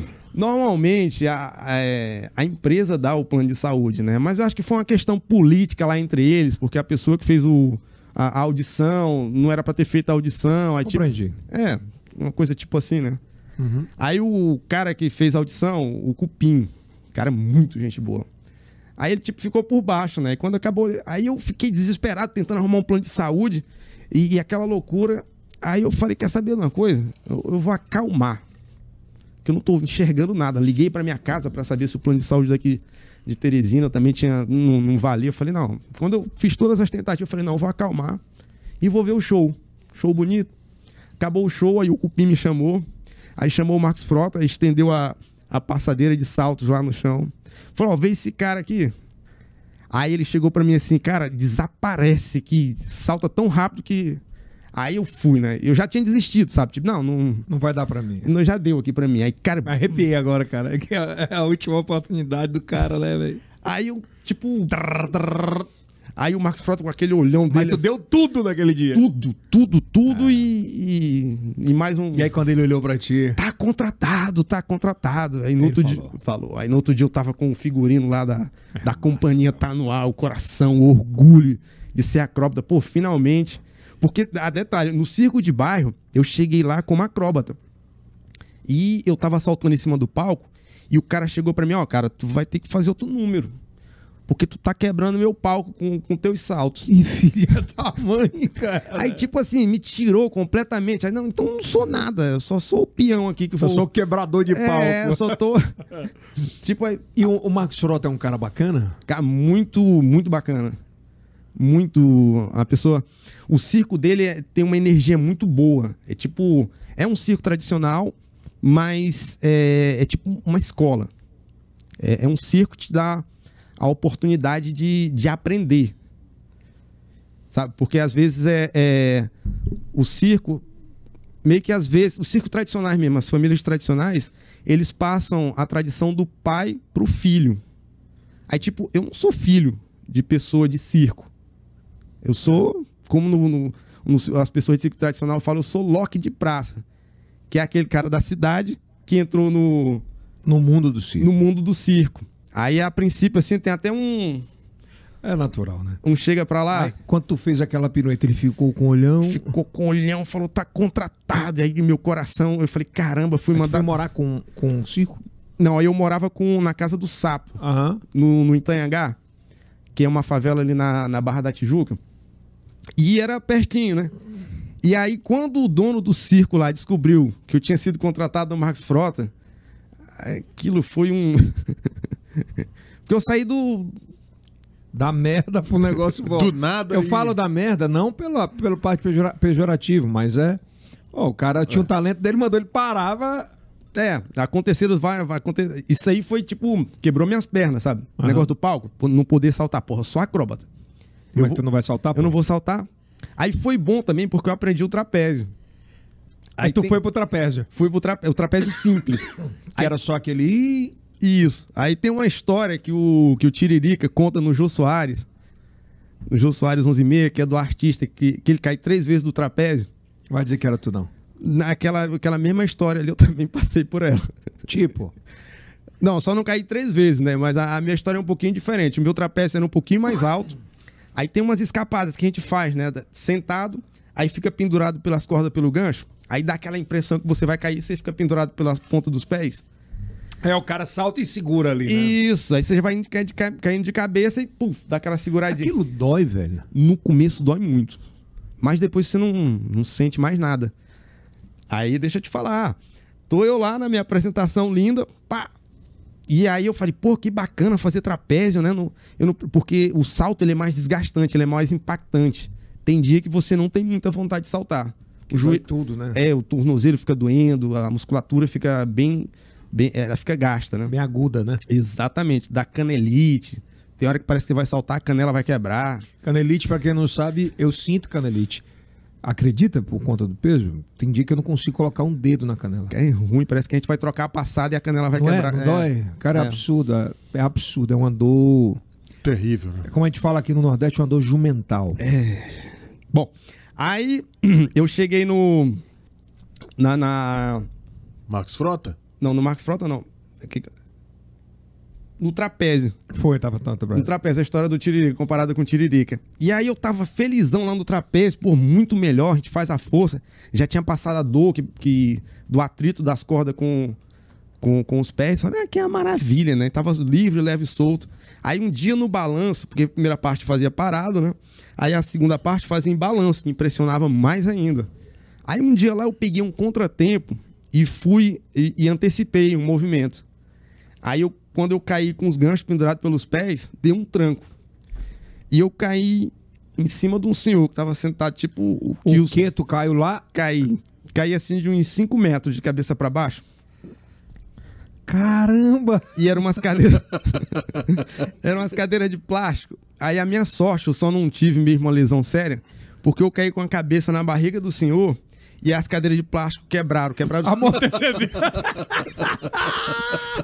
Muito bom! E o cara olhou pra ti como? Aí o senhor caiu no chão. Tipo, a gente saiu. Terminamos rolando deitado no chão. Mas ele foi de boa? Aí, Aí não, ele não, disse, eu vou... Pro... Professor Rogério, eu vou processar você! Aí eu saí, sabe, todo. Todo quebrado, né? Eu Sem jeito. Quebrado, com vergonha, e fui lá pra trás, eu já fui diretamente é, me vestir pra ajudar o palhaço na reprise do palhaço, que não fazia só uma coisa, não. Lá. É, circo é bem... Era eu, alguém, eu de novo. um- um- sempre, sempre tinha eu lá, né? Aí eu já fui logo pras outras coisas, aí o, o resto do show eu fiquei com vergonha. Aí quando deu no outro dia, eu fui apresentar de novo, né? Porque tem que apresentar. Aí tinha um amigo meu que ele trabalhava na bilheteria. Ele chegou pra mim, Arnaldo, o cara do, o cara do que tu caiu por cima dele ontem veio. Eu falei, pronto. Aí ele chegou pra mim, tava chapado. E eu com vergonha de falar com ele, pô, desculpa, meu filho é assim mesmo. Não se preocupa não, vai lá, faça seu show. Te deu um alívio? Me deu um alívio. E aí tem a parte cômica, né?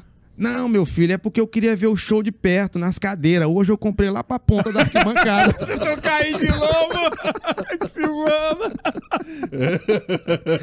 É brincadeira. Você sabe que, que quando eu vim pra cá, meu pai me deu um conselho que eu nunca entendi muito, mas que serviu depois de um bom tempo e é, um, é, uma, é uma alusão ao circo, né? Ele falava, e por isso que eu tô te perguntando, eu queria que você me falasse sobre isso, que ele disse, nunca seja... Não é que não seja, ele falou assim, é, o palhaço sempre faça a coisa séria, dedicada e muito focada. Porque o, o palhaço, ele um dia acaba a graça. E ele sai de palhaço a bilheteiro de circo. Tu via muito essa transição se o cara se estagnasse?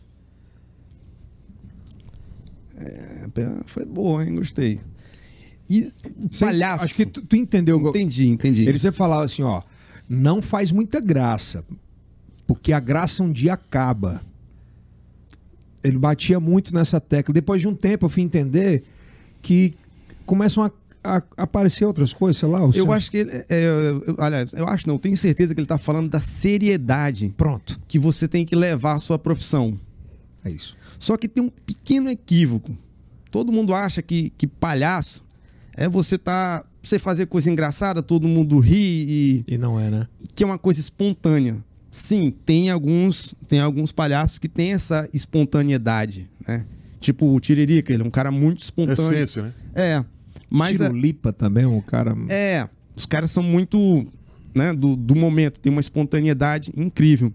Mas no circo, o palhaço ele, ele ensaia muito. E tem várias técnicas assim, que eu também tinha essa Tu também foi palhaço? fui, fui. No circo, Putz, que que tu não foi no circo, velho? no circo a gente tinha que que ser de um tudo, do que fosse necessário, né? E mas mas é, é foi no, no, é, no, início era uma das coisas mais difíceis. Aliás, o- a, a coisa que eu fiz mais no circo, a coisa mais difícil que eu fiz no circo foi tentar ser palhaço. É muito difícil, tem um tempo. É, e além do mais, eu como sou muito enérgico, perdi esse tempo, sequer via esse tempo. E tem que ter uma calma, tem que ter uma técnica, tem todo um, Time. um time pra pra poder agradar, né? Que é tipo assim, o palhaço ele chega, o primeiro minuto que ele tá em cena, ele tem que, que jogar o que ele tem de melhor pro público. Depois desse primeiro minuto, se ele conseguiu agradar, aí o que ele joga já é graça, porque ele já chegou, pô, É, o resto é resto, né? entendeu? É mesmo. Aí cara. ele dá aquela respirada, e, e isso, não, não só o palhaço. A maioria dos números tem, tem mais ou menos esse, Esse time do primeiro minuto. Exatamente. A, a entrada, o, o desenrolar, né? o meio e, o e a finalização. Por exemplo, no, no nosso número, no The Flying Costa, O truque que finalizava a nossa apresentação era um dos mais fáceis, mas que tinha mais. é, que, que impressionava mais pela, pelo, pela, pelo, pelo aparente, pela aparente complexidade. E que era o mais fácil. E que era o mais fácil. Que louco, velho. Essa percepção era igual o, o- também o- esse cara do primeiro circo que eu trabalhei lá no Rio. Ele falava assim, Arnaldo, você tem que aprender a ser artista. Você salta muito bem, mas e o seu Edivar também, que foi meu professor na escola de circo, ele fala assim, Arnaldo, você tem que entender a arte. Você não pode atropelar as coisas. Porque eu eu era um atropelo só, entendeu? Eu tinha tanta vontade que às vezes atropelava, velho Cortava o tempo, né? e não tinha um tempo, não via um tempo e as coisas não não aconteciam, entendeu? Então foi uma coisa que tive que ir amadurecendo com E aí, como é que tu sai da zona norte da capital de Teresina pra ir trabalhar num programa que era um sucesso? Absurdo foi trabalhar com a Xuxa. no mesmo tempo do Marcos Frota. Aí eu tava lá no Marcos Frota, amarradão, já tava feliz da Graninha boa? tava dando pra pagar as contas e até juntar um dinheirinho, tava Mandar pra mamãe e papai não precisava ainda. Eu dei uma bicicleta pra minha mãe de presente, o presente! é. porque ela passou no vestibular. Sério? É. Esse negócio de persistência é uma coisa de família, né? Ela com quantos anos passou? Acho que ela já tinha uns 47. E passou. Passou no vestibular. Que lindo, cara. Aí eu mandei pra ela, já tava rico, né? Porra nenhuma, mas tava ganhando a graninha. Porra, né? eu nunca tinha visto tanto dinheiro na minha vida. Mas era pouco, mas eu nunca tinha visto tanto dinheiro. entendeu? Até porque tu fazia muito pelo amor, né? E aí você saiu de lá, do Marcos Frota, Não, eu não saí no Barcos Frota. Eu fazia ao mesmo tempo. Marcos Frota e a Xuxa. E o Marcos Frota e a Xuxa. Foi nessa época aqui. Foi nessa época, ó. Cadê, o qual é você aí? Eu sou aquele lá de azul que tá de cabeça pra baixo. Volta lá, deixa eu ver aqui. Esse aí. Esse aí, ó. Dá o play aí agora. Vai. Fazendo só essa brincadeirinha aí.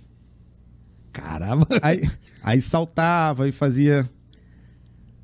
Ó, esse cara me ajudou pra caramba. Esse cara aí. Esse cara aí, o Renato. E- e esse é o, é o que. Topetão. É o Topetão, né? Que te ajudou no início lá. Ajudou no início. No meio, no, fim. meio. Quem era esse aqui? Esse aí eu esqueci o nome dele, mas também gente boa pra caramba. Mas e você era aquele. Cara, mas como é que tu criou, assim, como é que. É o circo. Porque aí tu não tava fazendo mais no circo, tava fazendo pra TV. O take é diferente. É completamente diferente. Ah, tem uma coisa engraçada aqui, ó. Essa é, é Presta- percebe Olha que eu ele faço que eu faço os movimentos um, um segundo depois de quando todo mundo faz. É. Porque não tinha o menor jeito pra dançar. Pô, Agora eu te pergunto, como é que foi que tu entrar na Globo, assim? Como é que tu recebeu o convite e falou, puta, eu tô na Globo, cara. Naquele carrinho. é, Como é que foi isso ele- aí, velho? Aí chegou lá, fiz o check-in, não sabia nem o que, que era um check-in. Mas quem foi que te convidou? o, o, o, o- o cara. O Renato. A história foi o seguinte: o Renato era o palhaço trombeta. Ah, Aí ele queria gravar um programa de televisão. Queria se, queria se lançar, né? Aí a gente gravou o piloto. Assim que eu cheguei no Rio, eu ajudei ele a, a- a gravar o piloto. Gravou o piloto. E na hora, quando foi pra lançar, que ele tava querendo se lançar Corta, na, na, na Band, ou em uma outra emissora que tinha na época, falaram pra ele, ó, você não pode. Você não pode ainda, porque ninguém te conhece. Você não. Você não, não, não tem uma imagem ainda na televisão. Você é conhecido no circo, mas você precisa construir uma, uma história na televisão. Então seria ideal que você participasse do programa de alguém, né? Aí calhou de ser no programa da Xuxa, né? só no programa da Xuxa. É, no Xuxa Park, né? Pá. Aí ele foi. Inicialmente foi o Renato, né? Que na época era o trombeta. E foi o Alexandre e o Júnior Fonseca, que são esses dois pernas de pau Que a gente pode colocar agora aqui. que estão atrás. E aí, na época, as Paquitas tinham trocado. As Paquitas. Eram as Paquitas da nova geração. E elas eram muito jovens, sabe? Elas tinham, elas tinham tipo 12, 13. A mais velha, acho que no máximo, tinha 14 anos. E elas ainda não tinham ainda O feeling. era, tinha que lidar com criança, tinha que fazer várias coreografias e era muito pra ela. Aí apareceu a ideia de chamar uns palhaços pra Pra ajudar. para ajudar é, no, no, no programa. Aí, Quando tu viu a Xuxa pela primeira vez? aí tava lá, é, ela é alta, né? Ela é alta. Ela é alta, né? É, e eu lembro que eu assisti o programa de televisão, né? Na verdade, eu não gostava muito da Xuxa, eu gostava dos desenhos. Sério, velho? Eu gostava mais da Angélica, entendeu? Ah, era? É, mas deu uma emoção assim, Na hora sabe? tu viu, né? É, esse monte Pô, de... tu imagina um mundo que era aquilo, a Globo. Não, ali da entrada até. Foi fazer o check-in. No camarim, no, no carrinho. Aí tu foi pra um camarim. Um camarim, aí tinha lanche lá, né? Que aqui em Teresina eu fazia às vezes show só por lanche, né? Lá o lanche era só mais um. É um agregado. aí, ó, o cara quer lanche, ó. Eu quero. Pode colocar aqui. Aí você pegava o telefone, ligava pra. Aí vinha entregar o lanche, né? Já tinha delivery naquela época, em 90 e. Não. 2000. Pra entregar no camarim. Pra entregar no camarim, né? E aí eu. Pô, eu cheguei aonde eu queria. Agora eu tô foda. Agora eu. Agora eu estourei. É, agora, agora deu, agora deu, né? Agora eu tô me sentindo. pá. E. Me dá a imagem aqui dela. E aí o Renato. Aí lá foi que a Xuxa batizou ele de topetão. Mas ele. Foi ela que batizou? Foi, foi. No programa ele, trombeta, ele falou: Ah, meu nome é trombeta. Aí, não, você não tem cara de trombeta. Você tem. que Ele, tinha, ele usava uma peruca que tinha um topete. Ah, seu topete, aí topetão. Aí ficou.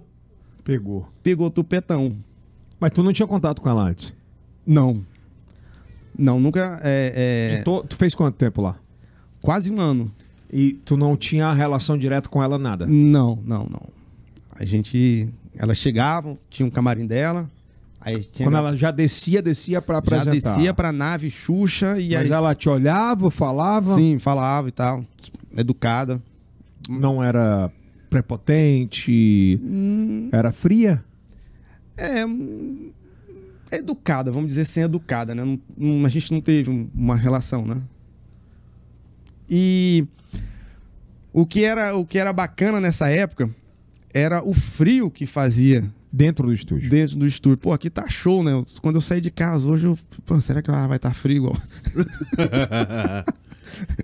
Fiquei até pensando em trazer um casaco, né? Porque aí, enquanto a gente se movimentava, tava bacana, né? E aí, quem que tinha um contato maior com você lá ah, no, no programa da Xuxa? Era, a- era a produção. Marlene Matos era simpática? Muito, igual um coco voando na cabeça.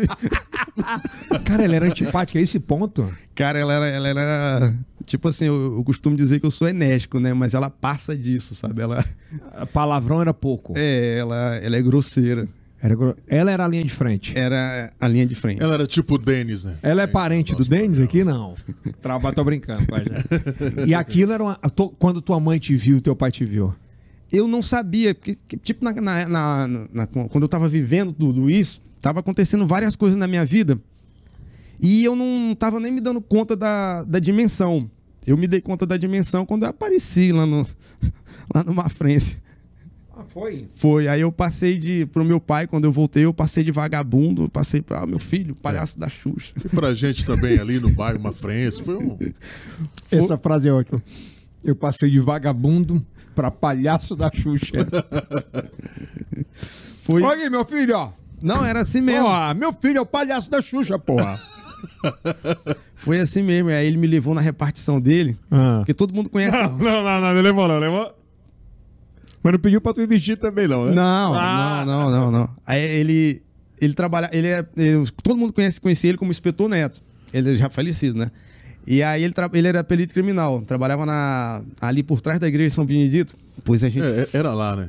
É. Funcionava. era lá que funcionava na época. Instituto Criminalístico. Exatamente. Aí, Me levou na repartição, me apresentou lá pro pessoal todo. ó, o palhaço da Xuxa aqui, ó. Meu filho, eu trabalho no Xuxa Park, entendeu? Aí já não falava palhaço da Xuxa, era Xuxa Pai. Era o Xuxa Park. Aí Que já era outra, né? Era uma... É, já era uma moral, né? o cara- Aí tu todo... E aí eu falei, ih, rapaz, quando é que isso aconteceu? É, É porque, assim, tipo, você tá aqui em Teresina, na época principalmente, né? é, Tudo era muito distante. Só daqui pro Rio de Janeiro é tipo ir na Lua, né? Eu digo assim, é, é mas... você vai ficar onde? É, quem, quem é que vai te dar suporte quando chegar lá? E, e até as coisas acontecerem. Né? Até, até, tipo assim, o primeiro ano eu, eu só trabalhava no circo, ninguém me chamava pra fazer show, ninguém Eu ganhava só aquele. Aí tu ficou um ano na Globo. Fiquei. Deu uma graninha? Ah, Deu pra pagar o aluguel. Não, não dava muito grana. Não, não, não, não era muito. Bastidores, assim, era tipo o quê? Era. Porque lidar com criança e adolescente é complicado, né? É, mas não, não dava pra pagar o aluguel. Porque no Rio tudo é caro, entendeu? Conheceu o dengue? Não, quando a gente chegou ele já tinha. Já tinha saído. já tinha O saído. tartaruga, é tartaruga era? Não, esse pessoal já não. Já não tava mais, não era tava- outra pegada. Era outra, outra, outra história, né? E aí a gente chegou pra, pra dar aquela, aquele suporte, né? na- na- nas Paquitas. E Na época do incêndio, você tava lá no Xuxa Park? escapei do incêndio. Tu não tava? Não tá. Claro. Foi assim: o Marcos Frota estava no Rio. A gente passou, passou seis meses com o Marcos Frota no Rio. Aí o Marcos Frota foi pra BH. E aí eles perguntaram: Arnaldo, tu quer vir com a gente? Foi, foi essa imagem. É, do, do incêndio. Aí tinha Paquita ainda, né? Que eram as novas Paquitas. Isso, as, as novas Paquitas. Mas aí eu já não tava. Aí o, o Marcos Frota foi continuar com a turnê dele pelo Brasil e eu tinha entrado na caravana Petro- Petrobras da Cultura, que era um show de circo que não tinha lona, que tinha os mastros, que pendurava lá os trapézios Ah. e tal, que viajava pelo interior do Rio de Janeiro, no Rio de Janeiro, ia para o Espírito Santo, Hum. ia para pro, pro sul da Bahia. Esse dava uma graninha a mais. Esse deu pra Foi aí que você conheceu sua esposa nessa época, não? Eu conheci a minha esposa quando eu cheguei na escola de circo. Mas tu não namorava muito. Ah, lá no início. É. É, em- Mas não, mas a gente começou a namorar bem depois, não foi. Ah, tu não. Não, não, não, não foi. né, Que carioca chegou lá. Não era carioca, mas chegou lá no Rio de Janeiro. Lapa, circo, mundo cicense. Bom, nesse, nesses termos até que eu fui bem recebido. Mas aí depois deu uma. Aí depois a gente. Até porque é, né, tem aquela coisa da, da juventude, da guerra, né? é né? natural, né? Da pegação. E eu era sempre aquele cara mais tranquilo, que eu, que eu era muito Focado. focado, centrado no, no meu sonho, né? Que eu não tava lá pra brincadeira, né? Eu tava lá pra, pra conquistar, pra... Cara, e aí, depois de um ano saiu da Globo, Aí, na verdade, meio que também foi mandado embora. de lá. É. Já era casado, como o Kilson falou? Não, ainda não, não mas era. já tava com ela. Não, ainda não tava. Não, já se conhecia, mas ainda não tava. Aí eu fui, aí eu, eu, eu já tava de olho na caravana Petrobras, porque a caravana, o Marcos Frota, eu adorava o circo, até hoje eu gosto muito do Marcos Frota. Só que eu ia perder a escola de circo. Falei, não, eu cheguei até aqui por causa da escola de circo. Eu não vou. Aí agora apareceu um dinheirinho, eu vou deixar a escola de circo e vou. Eu falei, não, tá cedo ainda, eu vou aguentar mais um pouco. Porque no Rio, no- na, na- na posição que eu tava, era uma questão de resistência. Resistir à a, a, a chegada no Rio de Janeiro, que não foi fácil, assim, foi bem. Cara, muito bonito isso aí, viu? Foi, foi, foi complicado. E eu falei, não, eu, não é porque aliviou no- no- o Xuxa Park, junto com, com o Marcos Frota, deu uma aliviada na situação financeira. Não era muito, mas Expirou. deu pra dar aquela respirada. Mas você não, não se deslumbrou. Não, eu falei, não, não, eu tenho que continuar na escola de circo. Porque eu sabia que na escola de circo eu ia ter uma formação e ia aparecer uma oportunidade. Eu falei, não, vou, vou concluir isso aqui. Aí eu fui pra caravana, que o bacana da caravana é que eu sempre viajava no final de semana e voltava na segunda-feira para poder fazer a, a- a aula da escola de circo. Ia para Minas, ia para o Espírito Santo, ia para Já era de avião. não, um ônibus Busão. busão, pá. Mas era muito bom. Era um dos melhores é, empregos que, que um artista de circo. Podia ter.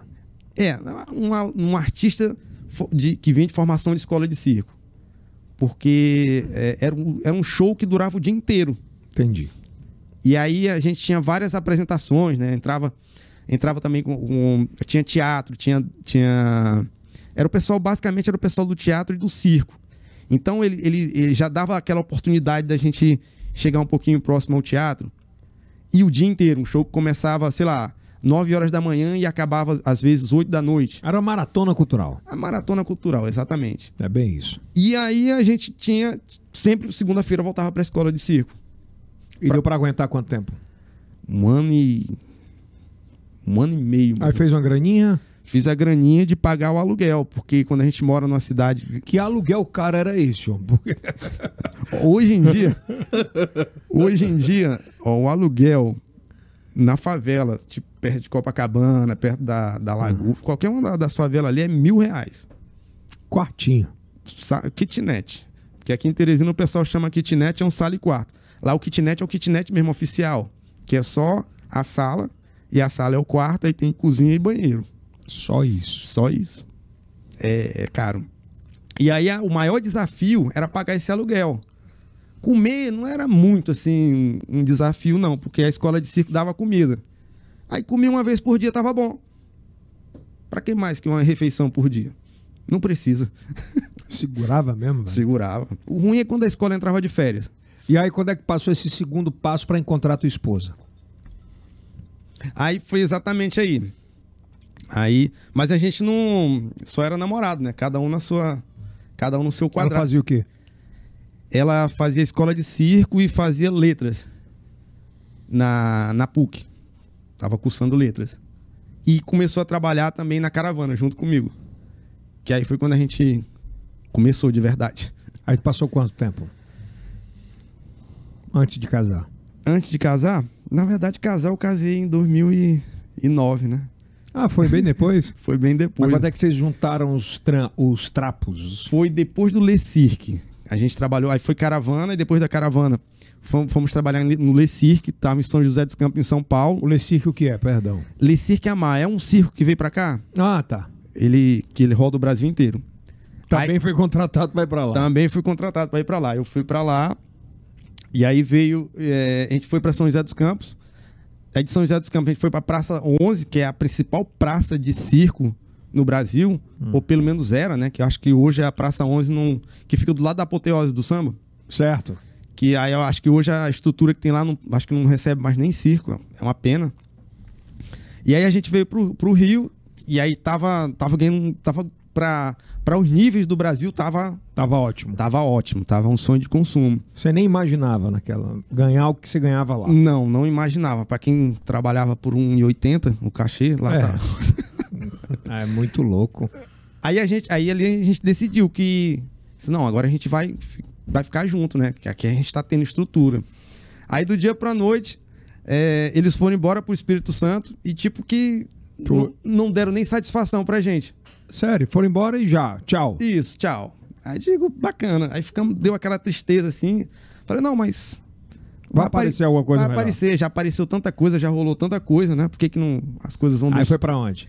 Aí daí, é, a gente continuou ensaiando na escola de circo, que era meu último ano, Pra receber a formação. para receber, a- pra pra fazer a minha formação. Aí rolou a formatura.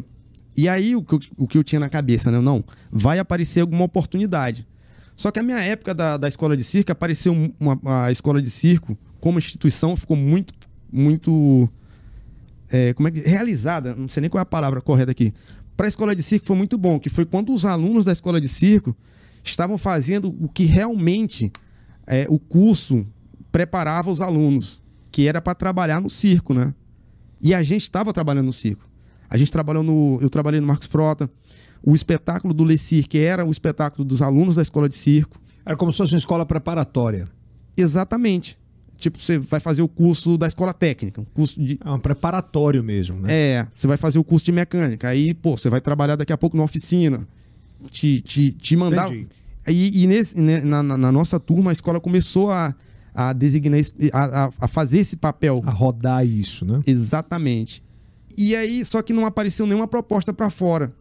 E eu vi os meus amigos voltando da, voltando da Europa, voltando dos Estados Unidos, aí o pessoal falando em inglês, falando em francês. Eu falei, caramba, que legal. Hoje você fala quantos idiomas? Eu, ah, seis.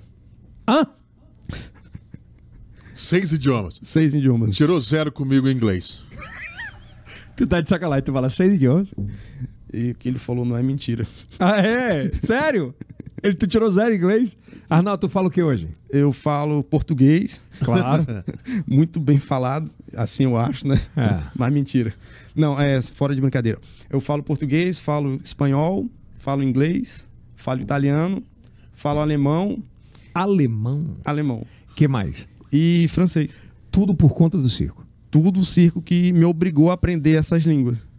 Não, e mentira, porque eu também sempre achei achei muito legal também. é. Caralho, velho. E aí eu tive a Qual oportunidade foi a primeira língua que você aprendeu? espanhol, Espanhol? espanhol, espanhol. A gente foi Muy guapo!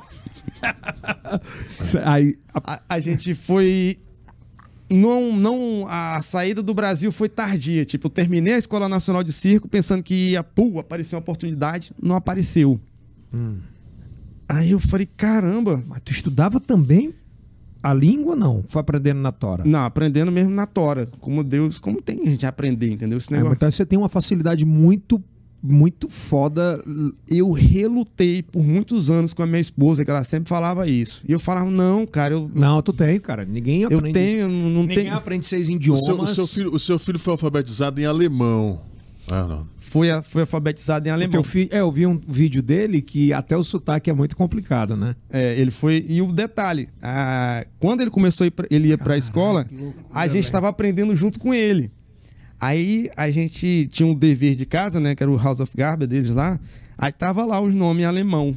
E eu falei, cara, como é que eu vou ensinar o, o dever de casa do meu filho em uma língua que eu ainda não falo? Tu foi aprender. Aí eu falei, cara, eu vou ter que correr atrás. Detalhe, ele tinha sete anos na época, ele aprendeu a se comunicar. O que eu aprendi em quatro anos, ele aprendeu em um mês. Em 2007, a gente foi fazer uma temporada na Dinamarca. Aí chegou lá, eh, tinha que falar inglês, né? E eu não falava, eu falava três frases. Ah, Hello, my name is Arnaldo. thank you. Thank you very much. Ai, cara. And that's all. É. Muito, falava pouco. E a minha esposa já tinha feito é, curso de inglês, então ela já falava. Que esse curso não serve de. Hum, não é muito prático. É, não. Pra não, Eu sei o dizer, é pra não dizer porra nenhuma, É. entendeu? E o welcome, o cara acha que é. Seja bem-vindo aqui. É, E, e em sua grande maioria, o welcome é muito obrigado, alguma. exatamente. Bom, aí a gente foi pra lá, né? E eu era, o- na- em 2007, eu era, eu dei uma puladinha aí, mas só pra falar de- desse... Ah, porque o que essa parte de idioma é muito bacana. Não, é muito bacana, é muito Pô, bacana. seis idiomas, velho. É, e foi uma outra Fala um pouquinho em, em- em- em francês aí. Em francês, alguma palavra, algumas, alguma, um, um trechinho de alguma coisa. Como é que você apresentava? Pronto, uma boa dica. Como é que você apresentava ou se apresentava quando tinha oportunidade de microfone nas apresentações em- nessas línguas? A maioria das vezes era em inglês. Certo. Mas aí vamos, vamos fazer parte a parte. Ah, Normalmente as pessoas queriam saber como é que era o nosso dia a dia. De, da, vinham fazer entrevista e vinham que- querendo, sab- querendo saber como é que era- tinha sido a nossa entrada no circo, porque a gente tinha esse diferencial que era de escola de circo. Pronto. Aí tu começou. Aí vai, inglês. Hi, my name is Arnaldo. My mother, she she's teacher. My father, my father worked to the, in the police station, and I become artist. I'm flying, I'm, I make the flying act, and Aí tu contou a história da tua mãe, do teu pai. Exatamente. Então era isso, tal, tal, Exatamente. tal. Beleza. Aí a outra língua. Francês. não, em francês não, cara. Pô, em francês tu cansa o quê? Francês, vai. É, não, mas a gente não. Até, até por- como vinha falar com a gente, pra falar a verdade, quer que, quer que eu diga como é que eu aprendi a falar francês? Ah. Com a polícia. Com a polícia. A gente tinha um carro, uma Renault Master, que era. que o documento dela era espanhol. O trailer, Você morou em trailer, né? em trailer. A gente morava em trailer. Pra, pra, pra poder ser itinerante, né? Não dava pra morar. É, não dava. A gente fazia um show por cidade. Um show, aliás, um dia. A gente fazia temporada que era cada dia em uma cidade. Às vezes a gente fazia três cidades em um dia. Não, não apresentava nelas três. Né? Quer dizer, era tipo aqui, ó. Tô aqui em Teresina. Aí eu viajo pra. Pra Campo Maior. De manhã, é, de manhã cedo, viajei pra Campo Maior. Montou. Apresentou, terminou. Apresentou, desmontou, foi pra. Sei lá, pra Parnaíba. Aí tu aprendeu a falar francês aí. Não, eu aprendi a falar francês com, com a polícia. Eu estudava, eu comprei um cursinho daquele. Aí tinha, a gente tinha ido pra Bélgica. E eu ficava estudando, né? Aqueles cursos audiovisual. E só que não tava saindo, apesar de ser latim, eu ficava com vergonha e tal. Não tava, Não tava fluindo. não tava fluindo. O inglês que era muito mais difícil, O fluiu, beleza. fluía bacana, mas o, o francês não tava fluindo. Aí um dia a gente, com todas essas questões de documentação, é, a polícia já tava atrás da gente. Caralho. por causa do carro e por causa do trailer. Que tava na cara. Pô, trailer francês. Espa- é, Carro espanhol, tá errado. Aí encontraram a gente na. Na, na, na, na- Na rodovia. Na rodovia. Aí manda, perguntaram pelos documentos. E detalhe, lá tem um. Na, na, na Europa, na, na França, na maioria desses países, é mais importante você ter o seguro do carro É. do que, Porque ter, tá o- dia. de que ter o próprio documento do carro. É. Tipo que a gente tem aqui, né? É. Não, se você tiver o seguro do carro, já tá. Lá o seguro é obrigatório. Na Europa, nos Estados Unidos. Exatamente. E aí o meu seguro, naquela correria de um dia, um dia, acontecendo muita coisa. Não tava, ok. E o meu seguro não tava pago, só que eu não tinha o, o papel comigo. Aí vamos pra Germanderie, que é a delegacia de polícia. Falei, hum. Aí chegou lá, aí a minha esposa foi desenrolar, né? Que ela fez também o curso de francês. Aí ela não sabia o que dizer. E até então eu nunca tinha tido, Fluido. nunca tinha tido conversação. É. O fluido que eu falo é. É. Aí foi nesse dia que foi a primeira vez que eu tive 40 minutos de conversação com a polícia. em francês. Em francês. Aí andou. Aí, aí dali andou. Aí, vamos lá. Inglês, francês, Italiano, italiano. Fala bem como é que era a apresentação. italiano, show. Italiano é porque é, muito, é latim, entendeu? É, É, Tu tá falando grego, Braga? Italiano é complicado. Fala aí. Como era? tchau. É, é porque a gente não. Eu, por exemplo, É porque precisa exercitar também, né? Exatamente. É porque, tipo assim, eu não. Eu falo italiano, mas eu nunca trabalhei na Itália. Mas no circo na Europa, tipo, o italiano é o idioma oficial. Sério? Não é oficial. Pois fala aí como é que era. Ciao, buongiorno, è un piacere di stare, stare in, questo, in questo programma con voi. Ia fluindo. Pô, é, é mais- bem mais. Mas dava pra entender bem. Aí daí pra qual? Pra alemão? Aí foi alemão. Alemão foi, foi. Inglês no início foi muito complicado. Porque, tipo, do colégio a gente tem meio que um bloqueio. E o meu filho aprendeu a falar inglês primeiro que eu. Hum. Primeiro ele, ele conseguiu. E detalhe, criança, né? É lindo, criança. É, é porque criança ela tem o HD vaziozinho, é muito melhor. E um processador. A que- minha filha fala inglês. E aí ela, ela, ela, ele assistindo, eh, assistindo, porque lá a gente comprava os, os DVD para ele assistir, e era eh, em dinamarquês, sueco, norueguês, o menu para você escolher a língua. E aí a gente botava em inglês. Tô louco, viu, velho? E eu lá tentando falar, me comunicar com as pessoas, que era o meu inglês horrível, tentando me comunicar. Quando chegou assim no meio da temporada, ele falou, pai, é, ele tava assistindo, acho que era o Toy Story. Aí ele falou assim, I can fix this. Aí eu olhei, é o que, menino? I can fix this. Eu falei, você sabe o que você acabou de falar? Ele falou, ah, eu posso consertar É, isso. é. Falei, caralho. mano." Pegou, já tá pensando em inglês. O cara aprende a falar inglês quando ele pensa em inglês, tá errado? Exatamente, quando sonha. É, quando sonha. Eu, eu E falei- alemão, como é que tu aprendeu? Ale- Aí, a detalhe, eu só, eu só vim, o inglês só veio internalizar, tipo, um ano depois. Eu tive, assim, um... É, o que é o inglês difícil é, é o gramatical. Gramatical não, é a, são as palavras, né? O, é, eu não tô lembrando o termo agora. Vocabulário. Pouco vocabulário tinha. É, o vocabulário é que é E foda. insegurança. Tipo assim, é, até você chegar ao ponto de poder contar uma história. É que você sabe contar, mas falta o vocabulário. Exatamente. É, é Aí- tem isso. E a história, quando é que a história acontece? No passado, né? É. E a língua, como é que a gente usa ela no dia a dia? No presente. No presente. É. O que que a gente pergu- o que que a gente qual é a comunicação que a gente- que a gente tem? Quanto é isso? É. Você tem aquilo, é tudo no, no presente. Se contar uma história aí já É muito complicado. já é cara. uma outra coisa, né? Dificulta mais E ainda. o inglês, ele não é tão difícil. O português é Não. mais difícil ainda. Não, não, não. O inglês é Foda é o muito... é o vocabulário. Mas vamos voltar. Aí, aí vamos o agora, alemão. agora, agora sim, o alemão É complicado? é tão difícil quanto o português. Gramaticalmente falando. Como é que tu aprendeu em alemão, velho? Na tora. Na tora.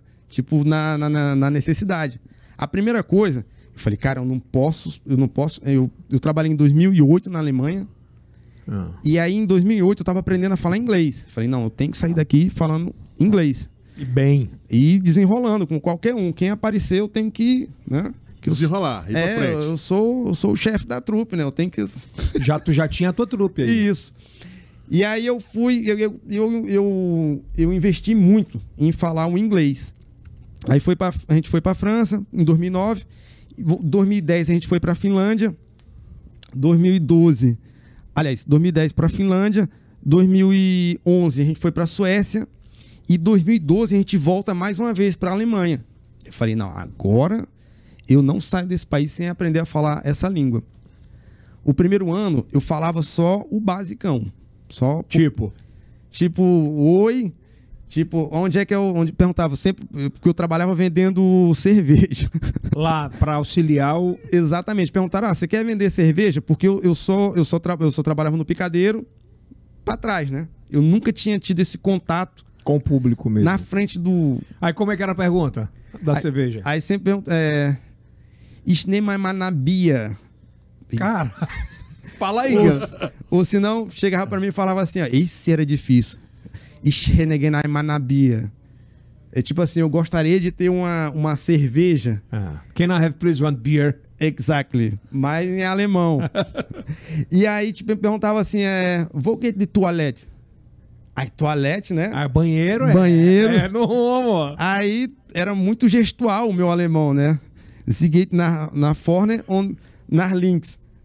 Que era vá direto. E depois pega a esquerda. É, então aquelas na- no, no, no meu No dia a dia, né? no dia a dia vendendo cerveja, vendendo refrigerante. Foi aprendendo, ouvindo, habituando o ouvido. Exatamente. Mas na hora que chegava para uma coisa mais complicada, contar uma história, faltava. Aquela, porque tipo assim, o- é Ah, aquela- falta mesmo, não tem jeito. Aí foram seis idiomas. isso. E a... Fala. Aí é, tinha o meu filho que ia para a escola. E aí, aliás, ia para a escola e a escola veio era tava dentro do circo. A- gente tinha ido para Inglaterra, entre a Suécia e a Alemanha, a gente foi para Inglaterra, morou, é, trabalhou lá dois meses. E aí foi a primeira vez que ele foi para uma escola normal com as outras crianças, que ele já tinha seis anos. E aí foi muito bacana. E aí e, e ele teve uma adaptação super bacana, né? Qua- Quantos países você rodou pelo circo? Portugal, Espanha, Bélgica, Holanda, Alemanha, Noruega, Finlândia, Suécia, República Tcheca e a França. Eu não falei a França? 11 países. Tudo através do circo da Zona Norte. Da, da, da beira da lagoa. Pro... Quantos países? 11 praticamente. Você saiu da Zona Norte, da beira da lagoa, fala seis idiomas, rodou 11 países, tudo através da arte circense. Tudo através da, da arte circense. E saí de Teresina com um sonho só de fazer a escola de circo. E 20 reais no bolso. Cheguei lá com 20 reais. Que história do caralho, velho. E aí. Atleta de alto nível. É, agora qual, ó, qualquer o, o sonho de qualquer de qualquer artista circense é trabalhar no Circo de Soleil. Circo de Soleil. Circo de Soleil, eu falo Soleil é Soleil. Então, cê- tá, tá certo, né? Tá lindo. Importante. Soleil é so, so- Com as línguas, o importante é a comunicação. E aí tá muito boa aqui. A gente pode mostrar algumas apresentações suas aqui? Pode sim. Vamos mostrar aqui? Até você faz essa narrativa. Aí você tava em que nível? Aqui foi 2012. 13. 12 ou 13? 2013. Quem é você aí? Eu sou o que vai agora. Agora? É. Pegou? É porque, ó, tem o, o Adria, que ele tá lá na plataforma. Isso tudo é casado, é? De time? Casado? Casado que eu digo. Ah, sim. Isso é uma das coisas. Às vezes vocês faz, executa o salto com perfeição, só que tem que estar com Sincronizado. sincronizado Aí, com o portão. aí, agora. É você. Esse sou eu. Olha aí, cara. É muito bonito e muito corajoso. Não, não tenho coragem até porque eu quebro tudo aí, não é? Caramba. O corpo é muito importante, né, cara? Tem- Nisso, né? De... É muito importante. Isso é em que circo? Isso é no Charles Knie, na Alemanha, em 2012. Isso é na Alemanha? É, é, é porque eu não tô lembrando se é 2012. É porque eu- 2013, ele tá falando aqui. agora. 2013, 2013, 2013. 2013. É, porque eu acho que aqui só quem tá executando os saltos sou eu e a minha esposa. A sua esposa também tá aí? Ali, ó. Ah, ela também é. É, é trapezista. E o outro é o Adrian. O Adrian é meio, é meio inglês, meio mexicano. Eu pensava que era seu filho. Não. não era, né? É a sua esposa aí. Isso. E o Adrian tava lesionado. Ele teve uma lesão no ombro. Aí tu tava é, fazendo função meio dos dois. Isso. Me sobrecarregando. As minhas e as minhas articulações. É, mas graças a Deus você tá bem. Tô né? aqui, firme e É, forte. é, essa é a sua esposa, né? Isso. O, o que tá na ponta é muito importante, né? Muito importante. O sincronismo, a, a confiança. Mas isso é a, base de muito treino, né? Muito treino. Até você chegar ao ponto de Uma pergunta. Pra fazer quatro minutos aí, você treina quanto tempo? amar a vida. A gente fazia 10. E para apresentar 10 minutos, treino uma vida e ainda, ainda, E aí dá acidente. ainda dá, dá erro às vezes. Dá- erro. Acon- Acontecem erros. Acontecem erros. Tem Às outras vezes- imagens aí? Pode falar. Às vezes acontece acidente. E a gente, é, eu sempre fui muito preocupado com, com a estrutura do trapézio. Por exemplo, o circo é do é o Charles Knie. Agora o trapézio, a rede, os cabos de aço que tensionam a rede, o, Tu checava? era meu. E, e Esses equipamentos eram seus. são meus, estão guardados na casa de um amigo na Alemanha. Porque tu confiava no que tu produzia. Exatamente. E tinha aquele cuidado de. de... Tu nem ia entregar a tua vida. Olha aonde é. Aqui a gente está no, no Tony Hopkins, na, na Inglaterra. 2011 aí. Antes de ir pro Charles Knie, no final de 2011. Não é isso? Isso é você? Não, isso é o Adrian. Aí o Adrian tava, Tava bem, tava full. tava full antes de machucar o, o ombro. Aí já dava uma graninha? Não, a, desde a da caravana Petrobras Já tava. já tava, Já tava voando aí. já tava começando a, a melhorar. E eles consomem muito, né? Aham. E valorizam.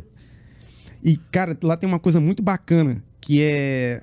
Aqui em Teresina eu falo, né? Às vezes a gente vai pra um, pra um bar tomar uma cerveja, aí tem alguém lá é, cantando, um artista cantando. Aham. O cara termina de cantar a música, cantou a música super bem. Ninguém aplaude. Ninguém aplaude, cara. É um... É a arte, né? Que é o maior patrimônio Falei, que você tem. Caramba, aí eu... É, uma das Aí é você. Não. Agora? É o Adrian. Ah, Adri, você tá ali no canto? Isso. Aí eu, bem no início, foi uma, foi uma pessoa dar uma palestra sobre, sobre a arte. Aí ele fala, olha, para você, para as pessoas, para você, para que as pessoas te vejam. Não, peraí, como é que ele falou a palavra? A primeira coisa é, você tem que aprender a aplaudir, aplaudir para ser aplaudido. Você tem que, você tem que ver arte, você tem que consumir arte para entender a arte, para expor a arte. Tipo, acabava o show, as pessoas aplaudiam de pé e às vezes ainda pedia para repetir. Sabe? Ou seja, eu aprendo a valorizar para ser valorizado. Exatamente. E lá, lá, lá na Europa tinha uma coisa bacana que eram os amigos de circo. É, Eram as pessoas tipo, que eram fã mesmo do circo, que viajava 300 quilômetros para ir Pra assistir uma sessão. pra assistir, te conhecia pelo nome.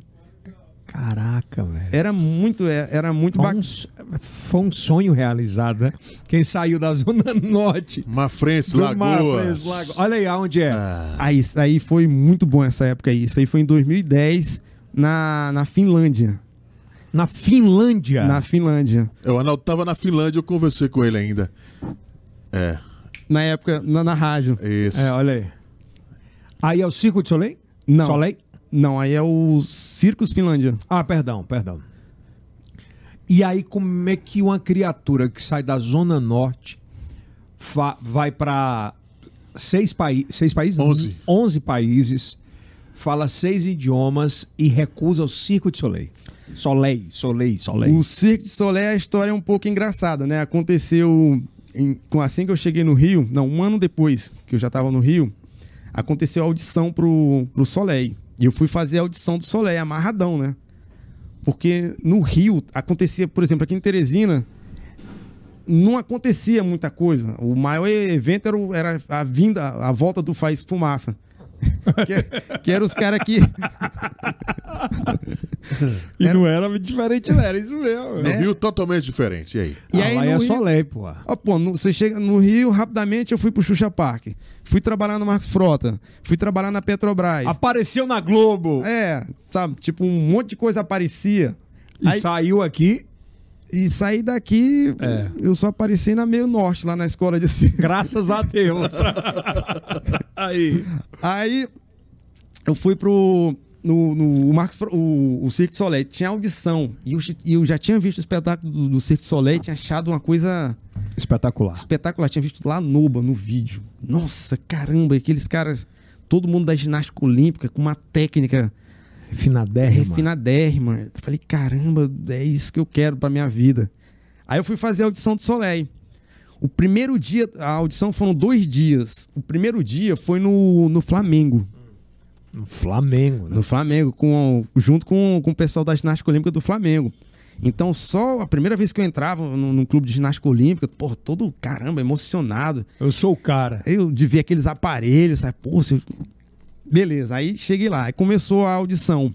Aí cada um fazia os saltos, né, pra, pra ser avaliado pelos, pelos avaliadores. E o primeiro dia eu passei tanto na acrobacia como na, na- no teste do preparo físico. Pra mim, aquilo já foi uma vitória Absurda. imensurável, absurda, assim, uma coisa. Caramba, eu. é, até que eu tô preparado pra, pra, o- pra, pra o Soleil, né? Aí vai pro segundo dia. Aí eu fui pro segundo dia. O segundo dia era um teste mais. Mas esse primeiro dia eu já fiquei muito. O meu ego tava. eh, Só o Cristo Redentor tava podendo abraçar ele. Aí. Aí o segundo dia, o segundo dia, o, o teste foi na fundição progresso. E detalhe, pra mim eu já tava dentro, né? Não, aqui eu já tô dentro. Pô, na ginástica olímpica eu passei, como é que eu não vou passar no, no circo aqui que, que, tá, que eu tô E em... aí? Aí fiz o, o trapézio, o petit volant, que é tipo esse trapézio aqui, só que ao invés da rede tem colchão embaixo. E, e fomos pra, na, parte, na, na, na- parte da técnica circense. Só que não é só isso. O solo é um pouquinho mais complexo. É mais artístico, né? É, tinha uma parte da interpretação teatral, beleza. E tinha a parte que era um teste de coreografia, Dança. dança. Ali foi onde eu fiquei. Tipo, aqui.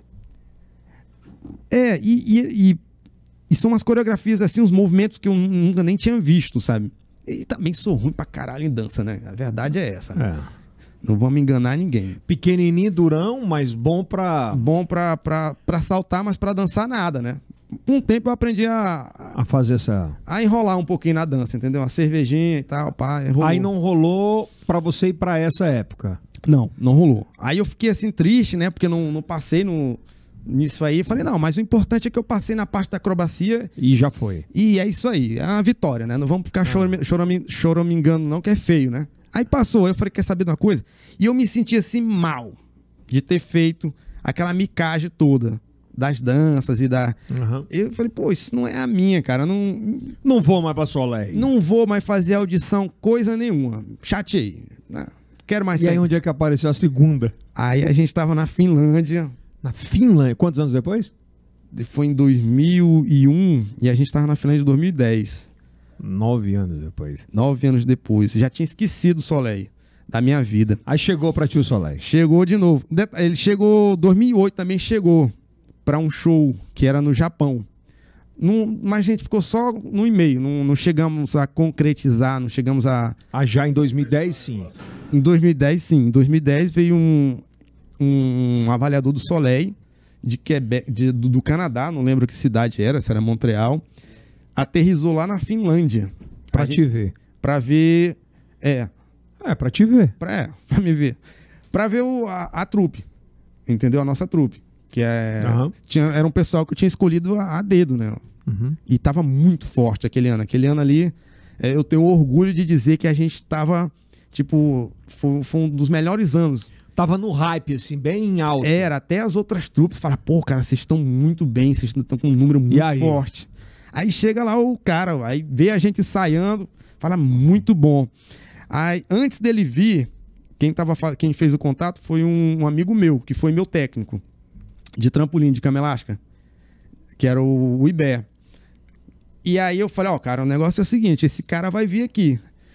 Mas se ele fizer essa viagem toda pra me ver dançando, fala pra ele nem sair daí, porque eu não vou mais fazer aquela. Por conta do, Eu fiquei do meio trau- trauma, né? Fiquei tra- meio traumatizado assim, achei, Aí. achei ridículo. Verdade é essa. Aí. E outra, se eu tivesse que fazer de novo, eu ia ficar reprovado de novo. Eu Falei, não, não, não quero passar por isso de novo na minha vida, não. Aí ele veio, viu a gente ensaiando, ficou show de bola. Eu digo, bacana. E aí, como é que a gente vai fazer? Não, a gente vai pra Las Vegas, vai ensaiar e o show vai ser em Macau. Eu vou dar um, vou fazer o meu relatório lá pra, pra equipe e vai vir aí ah, o pessoal da, da que vai fazer o contrato pra falar com vocês, pra falar de do preço. Aí tu falou, agora eu fiquei rico. Eu digo, não, agora eu fiquei rico, vou aposentar. Solé. Solé é Solé, né? E aí o Adria também começou a viajar muito na batatinha, sabe? Criou assim uma expectativa. Aí quando veio o contrato. Aí veio o contrato, a gente abriu o contrato assim, não tava nem todo mundo todo mundo tenso, né? Mas aí quando chegou lá na cláusula do valor lá, falei, não, cara, não- De assinar o cheque. Pera aí, libera o microfone lá do Kilson, por gentileza. Chegou o momento de assinar o contrato. chegou o momento, aí olhamos pro Aí tu preço. fala, vou ficar rico. Pegou aqui, abriu o contrato aí. E aí o contrato foi fom, fom, fom. Soleil não paga bem. 1,80. Não, o Soleil não paga bem. Porque eu já fui em vários Soleil e é uma pedrada a entrada. É uma pedrada. É uma pedrada. É uma pedrada, é uma pedrada. E o Soleil não paga bem. Não, não é que o Soleil não pague bem, mas é, é, não seria nada vantajoso a gente deixar Ah, Do que tu já tava ganhando. o que a gente tá- já estava ganhando para ganhar, para trocar pela oferta do Soleil. Ia ser trocar no tipo seis por meia dúzia ou, a- ou até menos. Mas como é que é um cara que, que é daqui de Teresina, recebe o contrato do Soleil, o era estar lá e. E outra coisa que aconteceu na minha vida, o contrato do Soleil chegou na hora errada. Porque eu já, eu já tinha construído a trupe. Eu já estava com a minha equipe. Eu já tava, eu conseguia trabalhar no- nos melhores circos da, da Europa. As pessoas já me conheciam, já tinha uma, uma, uma coisa estruturada. Seria abandonar isso para ir pro Soleil. E detalhe, no Soleil, tipo, você não é o Arnaldo Costa, você é um personagem do espetáculo. Tem uma outra. É mais um no meio da multidão. Exatamente, tem uma outra dinâmica. Já foi contratado para, já foi convidado para trabalhar na Disney? Não, não. Mas tem vários amigos. Você estando na Europa não é tão difícil. você- É, é mais próximo. É, né? é muito mais prático você é, é, trabalhar em um parque. Eles tem- pagam bem? Paga, paga bacana. Melhor do que Soleil. É, é, o ruim é que a gente tinha uma expectativa e também pelo preço do, do- do- da, da, Da entrada que é a da pedrada. entrada, aí na hora que chegou lá. Ah, Aqui não, né? Pô, e aí, por conta disso, ficou até, ficou até ruim, porque a gente tava com. Porque assim, ó, todo ano a gente trocava, é, era obrigado a trocar de circo. Por exemplo, o Circo Finlândia fazia um dia por cidade, um show, um show a cada dia, em cidade diferente. Hum. Então, obrigatoriamente, eles teriam que trocar o, o show deles para poder vir o ano que vem. Assim como era na Suécia, assim como era no, no verão da França, assim como era na Dinamarca. Vários circos têm essa, têm essa dinâmica de fazer um show por dia em cada Conseguiu ficar rico, Arnaldo? Rico não, mas deu pra. É, é, Eu vivo, Vive bem. vivo uma situação. Vivo, vivo. Por que voltar para Teresina? Por que voltar para Teresina, né? Em 2011 foi que começou a ver esse pensamento. Esse pensamento começou a vir com a idade. Eu tava com 29. Ah, Mas novo, pô. É novo, até com 40 eu tô novo, né? Que o problema é, o, Pois é, é. é o circo, né? É o, é o que você viveu desde o início. Isso. E também no- o, o artista circense, o acróbata, ele tem uma validade parecida com, Futebol. com a do jogador de futebol. Quando é que o cara fica velho para assistência? Depende muito de pessoa para pessoa, mas em média é 35. 35 ca- a pessoa já Tá caindo ouro. já, já tem Já vários.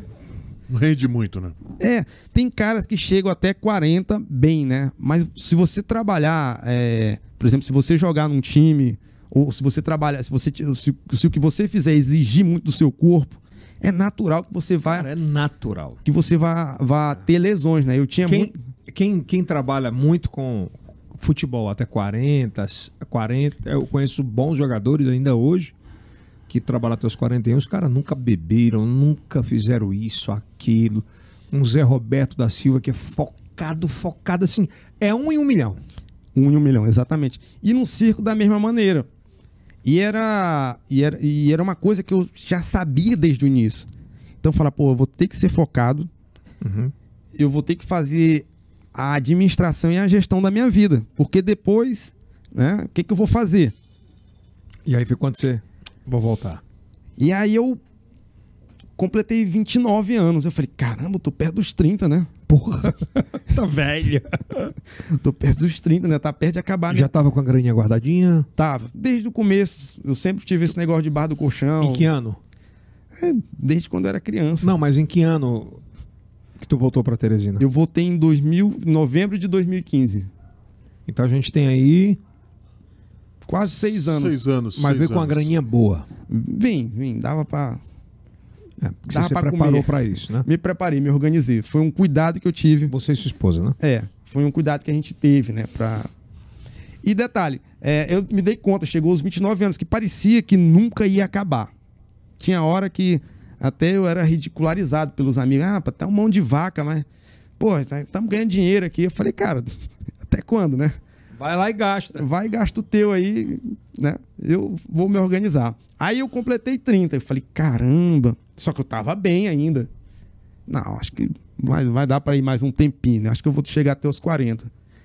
O Adria se machucou em 2012. Quebrou, O pulso. quebrou, que- é, quebrou um osso. Agora eu esqueci o nome do osso que ele quebrou. Eu passei três meses, só eu e minha esposa. Aí aquilo ali já forçou a carcaça, entendeu? Aí em 2013, ele machucou de novo. Ele se recuperou, voltamos a trabalhar o nosso número normal. Em 2013, ele se machucou mais uma vez.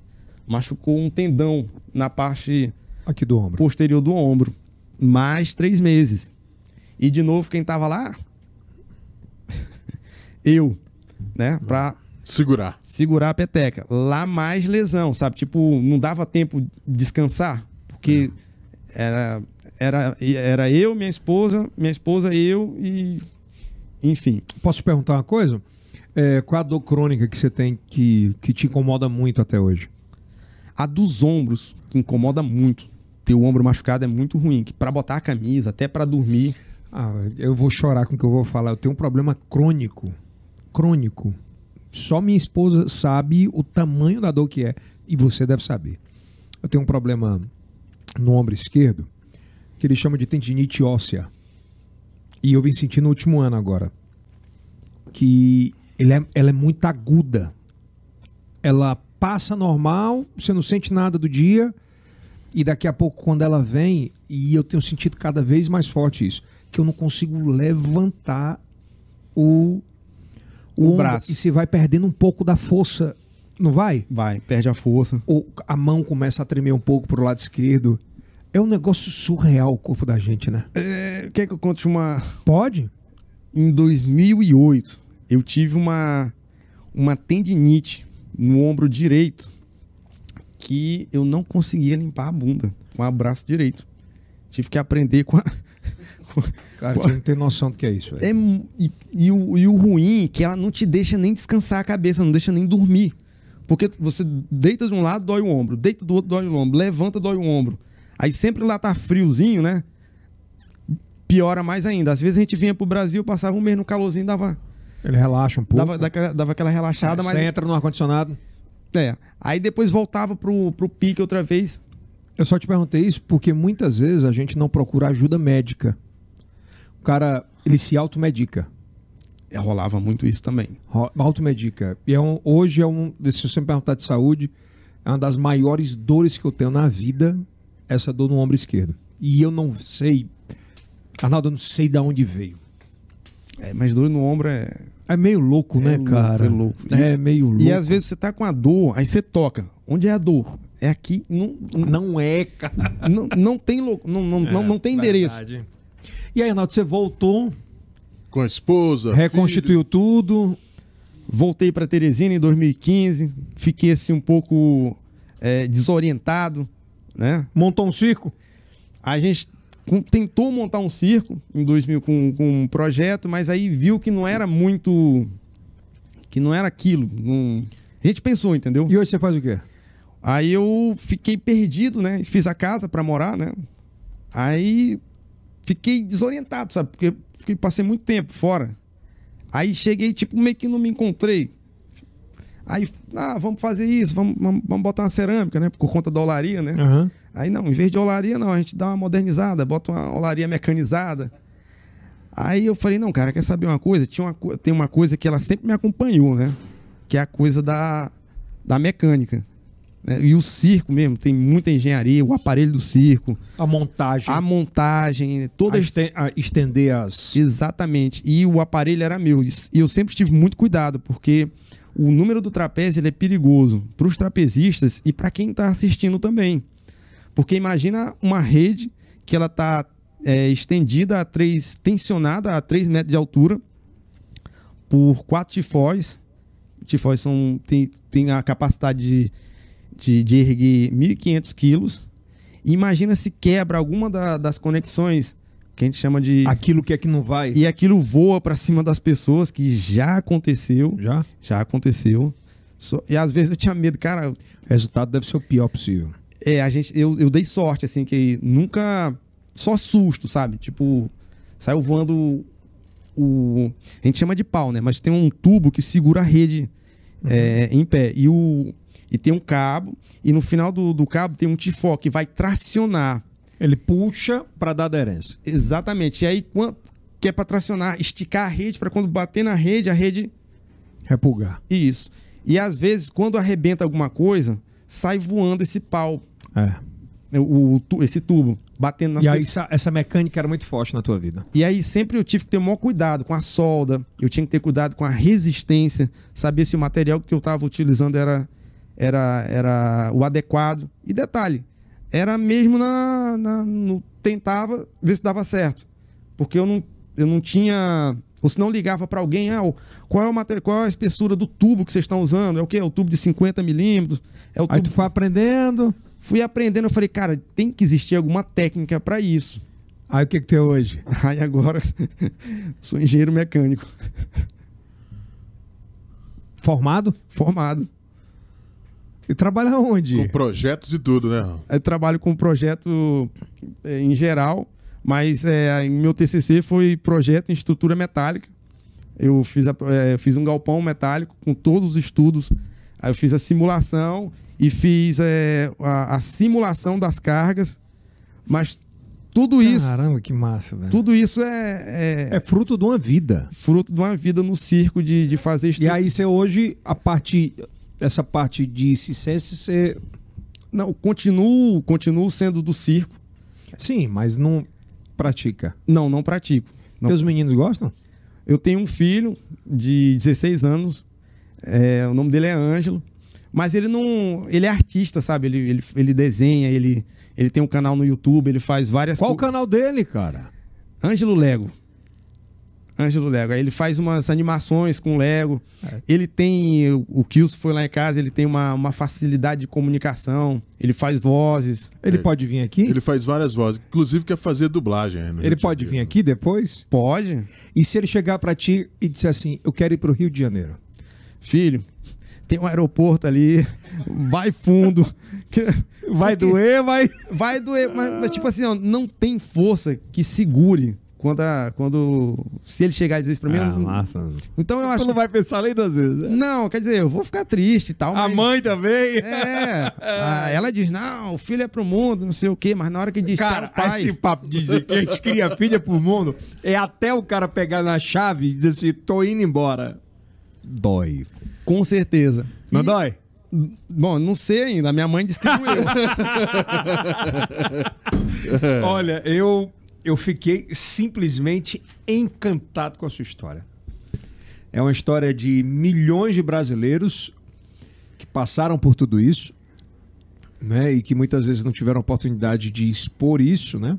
Esse registro é um documentário, na minha opinião, digital, que você vai, mandar, vai mostrar para os netos, para os netos, para os bisnetos, os bisnetos vão mostrar para muita gente e contar a história do pai, do avô.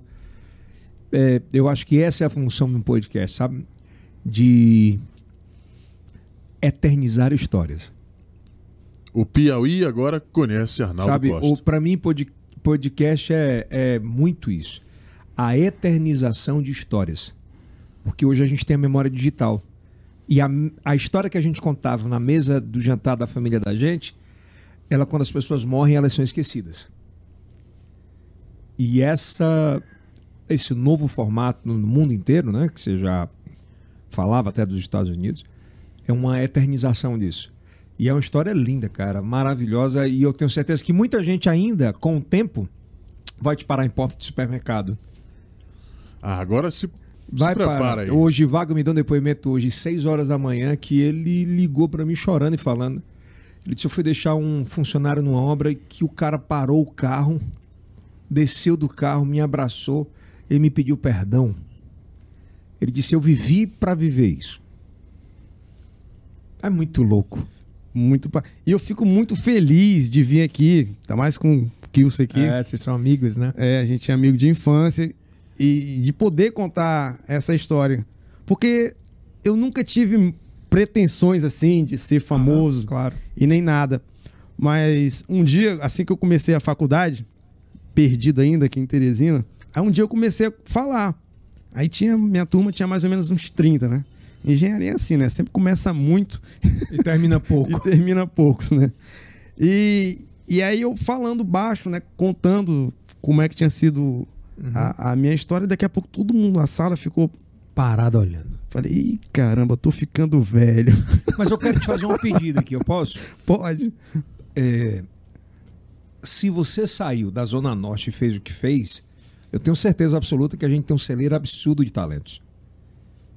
Com certeza. Eu espero que esse podcast hoje possa estimular a gente que tem caneta de poder, que tem mandados eletivos, a te convidar para formatar novas opções de meninos iguais a você lá no passado, que possam ter a oportunidade de viver isso. É possível. Basta ser sincero e desejar profundo. Mas eu tenho certeza disso. Mas para isso você precisou de um norte no Rio de Janeiro. Exatamente. E a gente tem um norte em Teresina hoje. Que é o Arnaldo. Opa! então eu acho que, e eu tenho certeza que isso deve te te consumir com vontade de fazer. Só falta oportunidade para outras pessoas. Eu acho que quem tem o poder da caneta, aspas, de cultura, de, de ciência, tem que fazer por isso. E eu espero que essas pessoas conheçam a sua história. E é para isso que a gente gravou isso. Salva de palmas, velho. Tá mais tranquilo? Pega uma cerveja gelada que ele não bebeu nada. Tava com medo, espero que ele não saia pirueta daqui pra lá. Obrigado, espero que você tenha gostado. Adorei, gente. Obrigado. Show de bola. Tá com menos receio? Tava com medo Tava com de medo, mim. hein? É. Agora valeu. É aquela ansiedade, entendeu? É. Da gente. Intensidade. Enérgico. É, mas vai lá. Qual o nome da sua esposa? Isabel. Dona Isabel, um abraço, parabéns. E que Deus abençoe a senhora, os seus filhos e também obrigado por acreditar na história dele. Show. Tchau, é isso, Kilson Johnny. Com certeza. Ah, o apelido do Kilson Johnny não é mais Kilton Zon, é com certeza. É.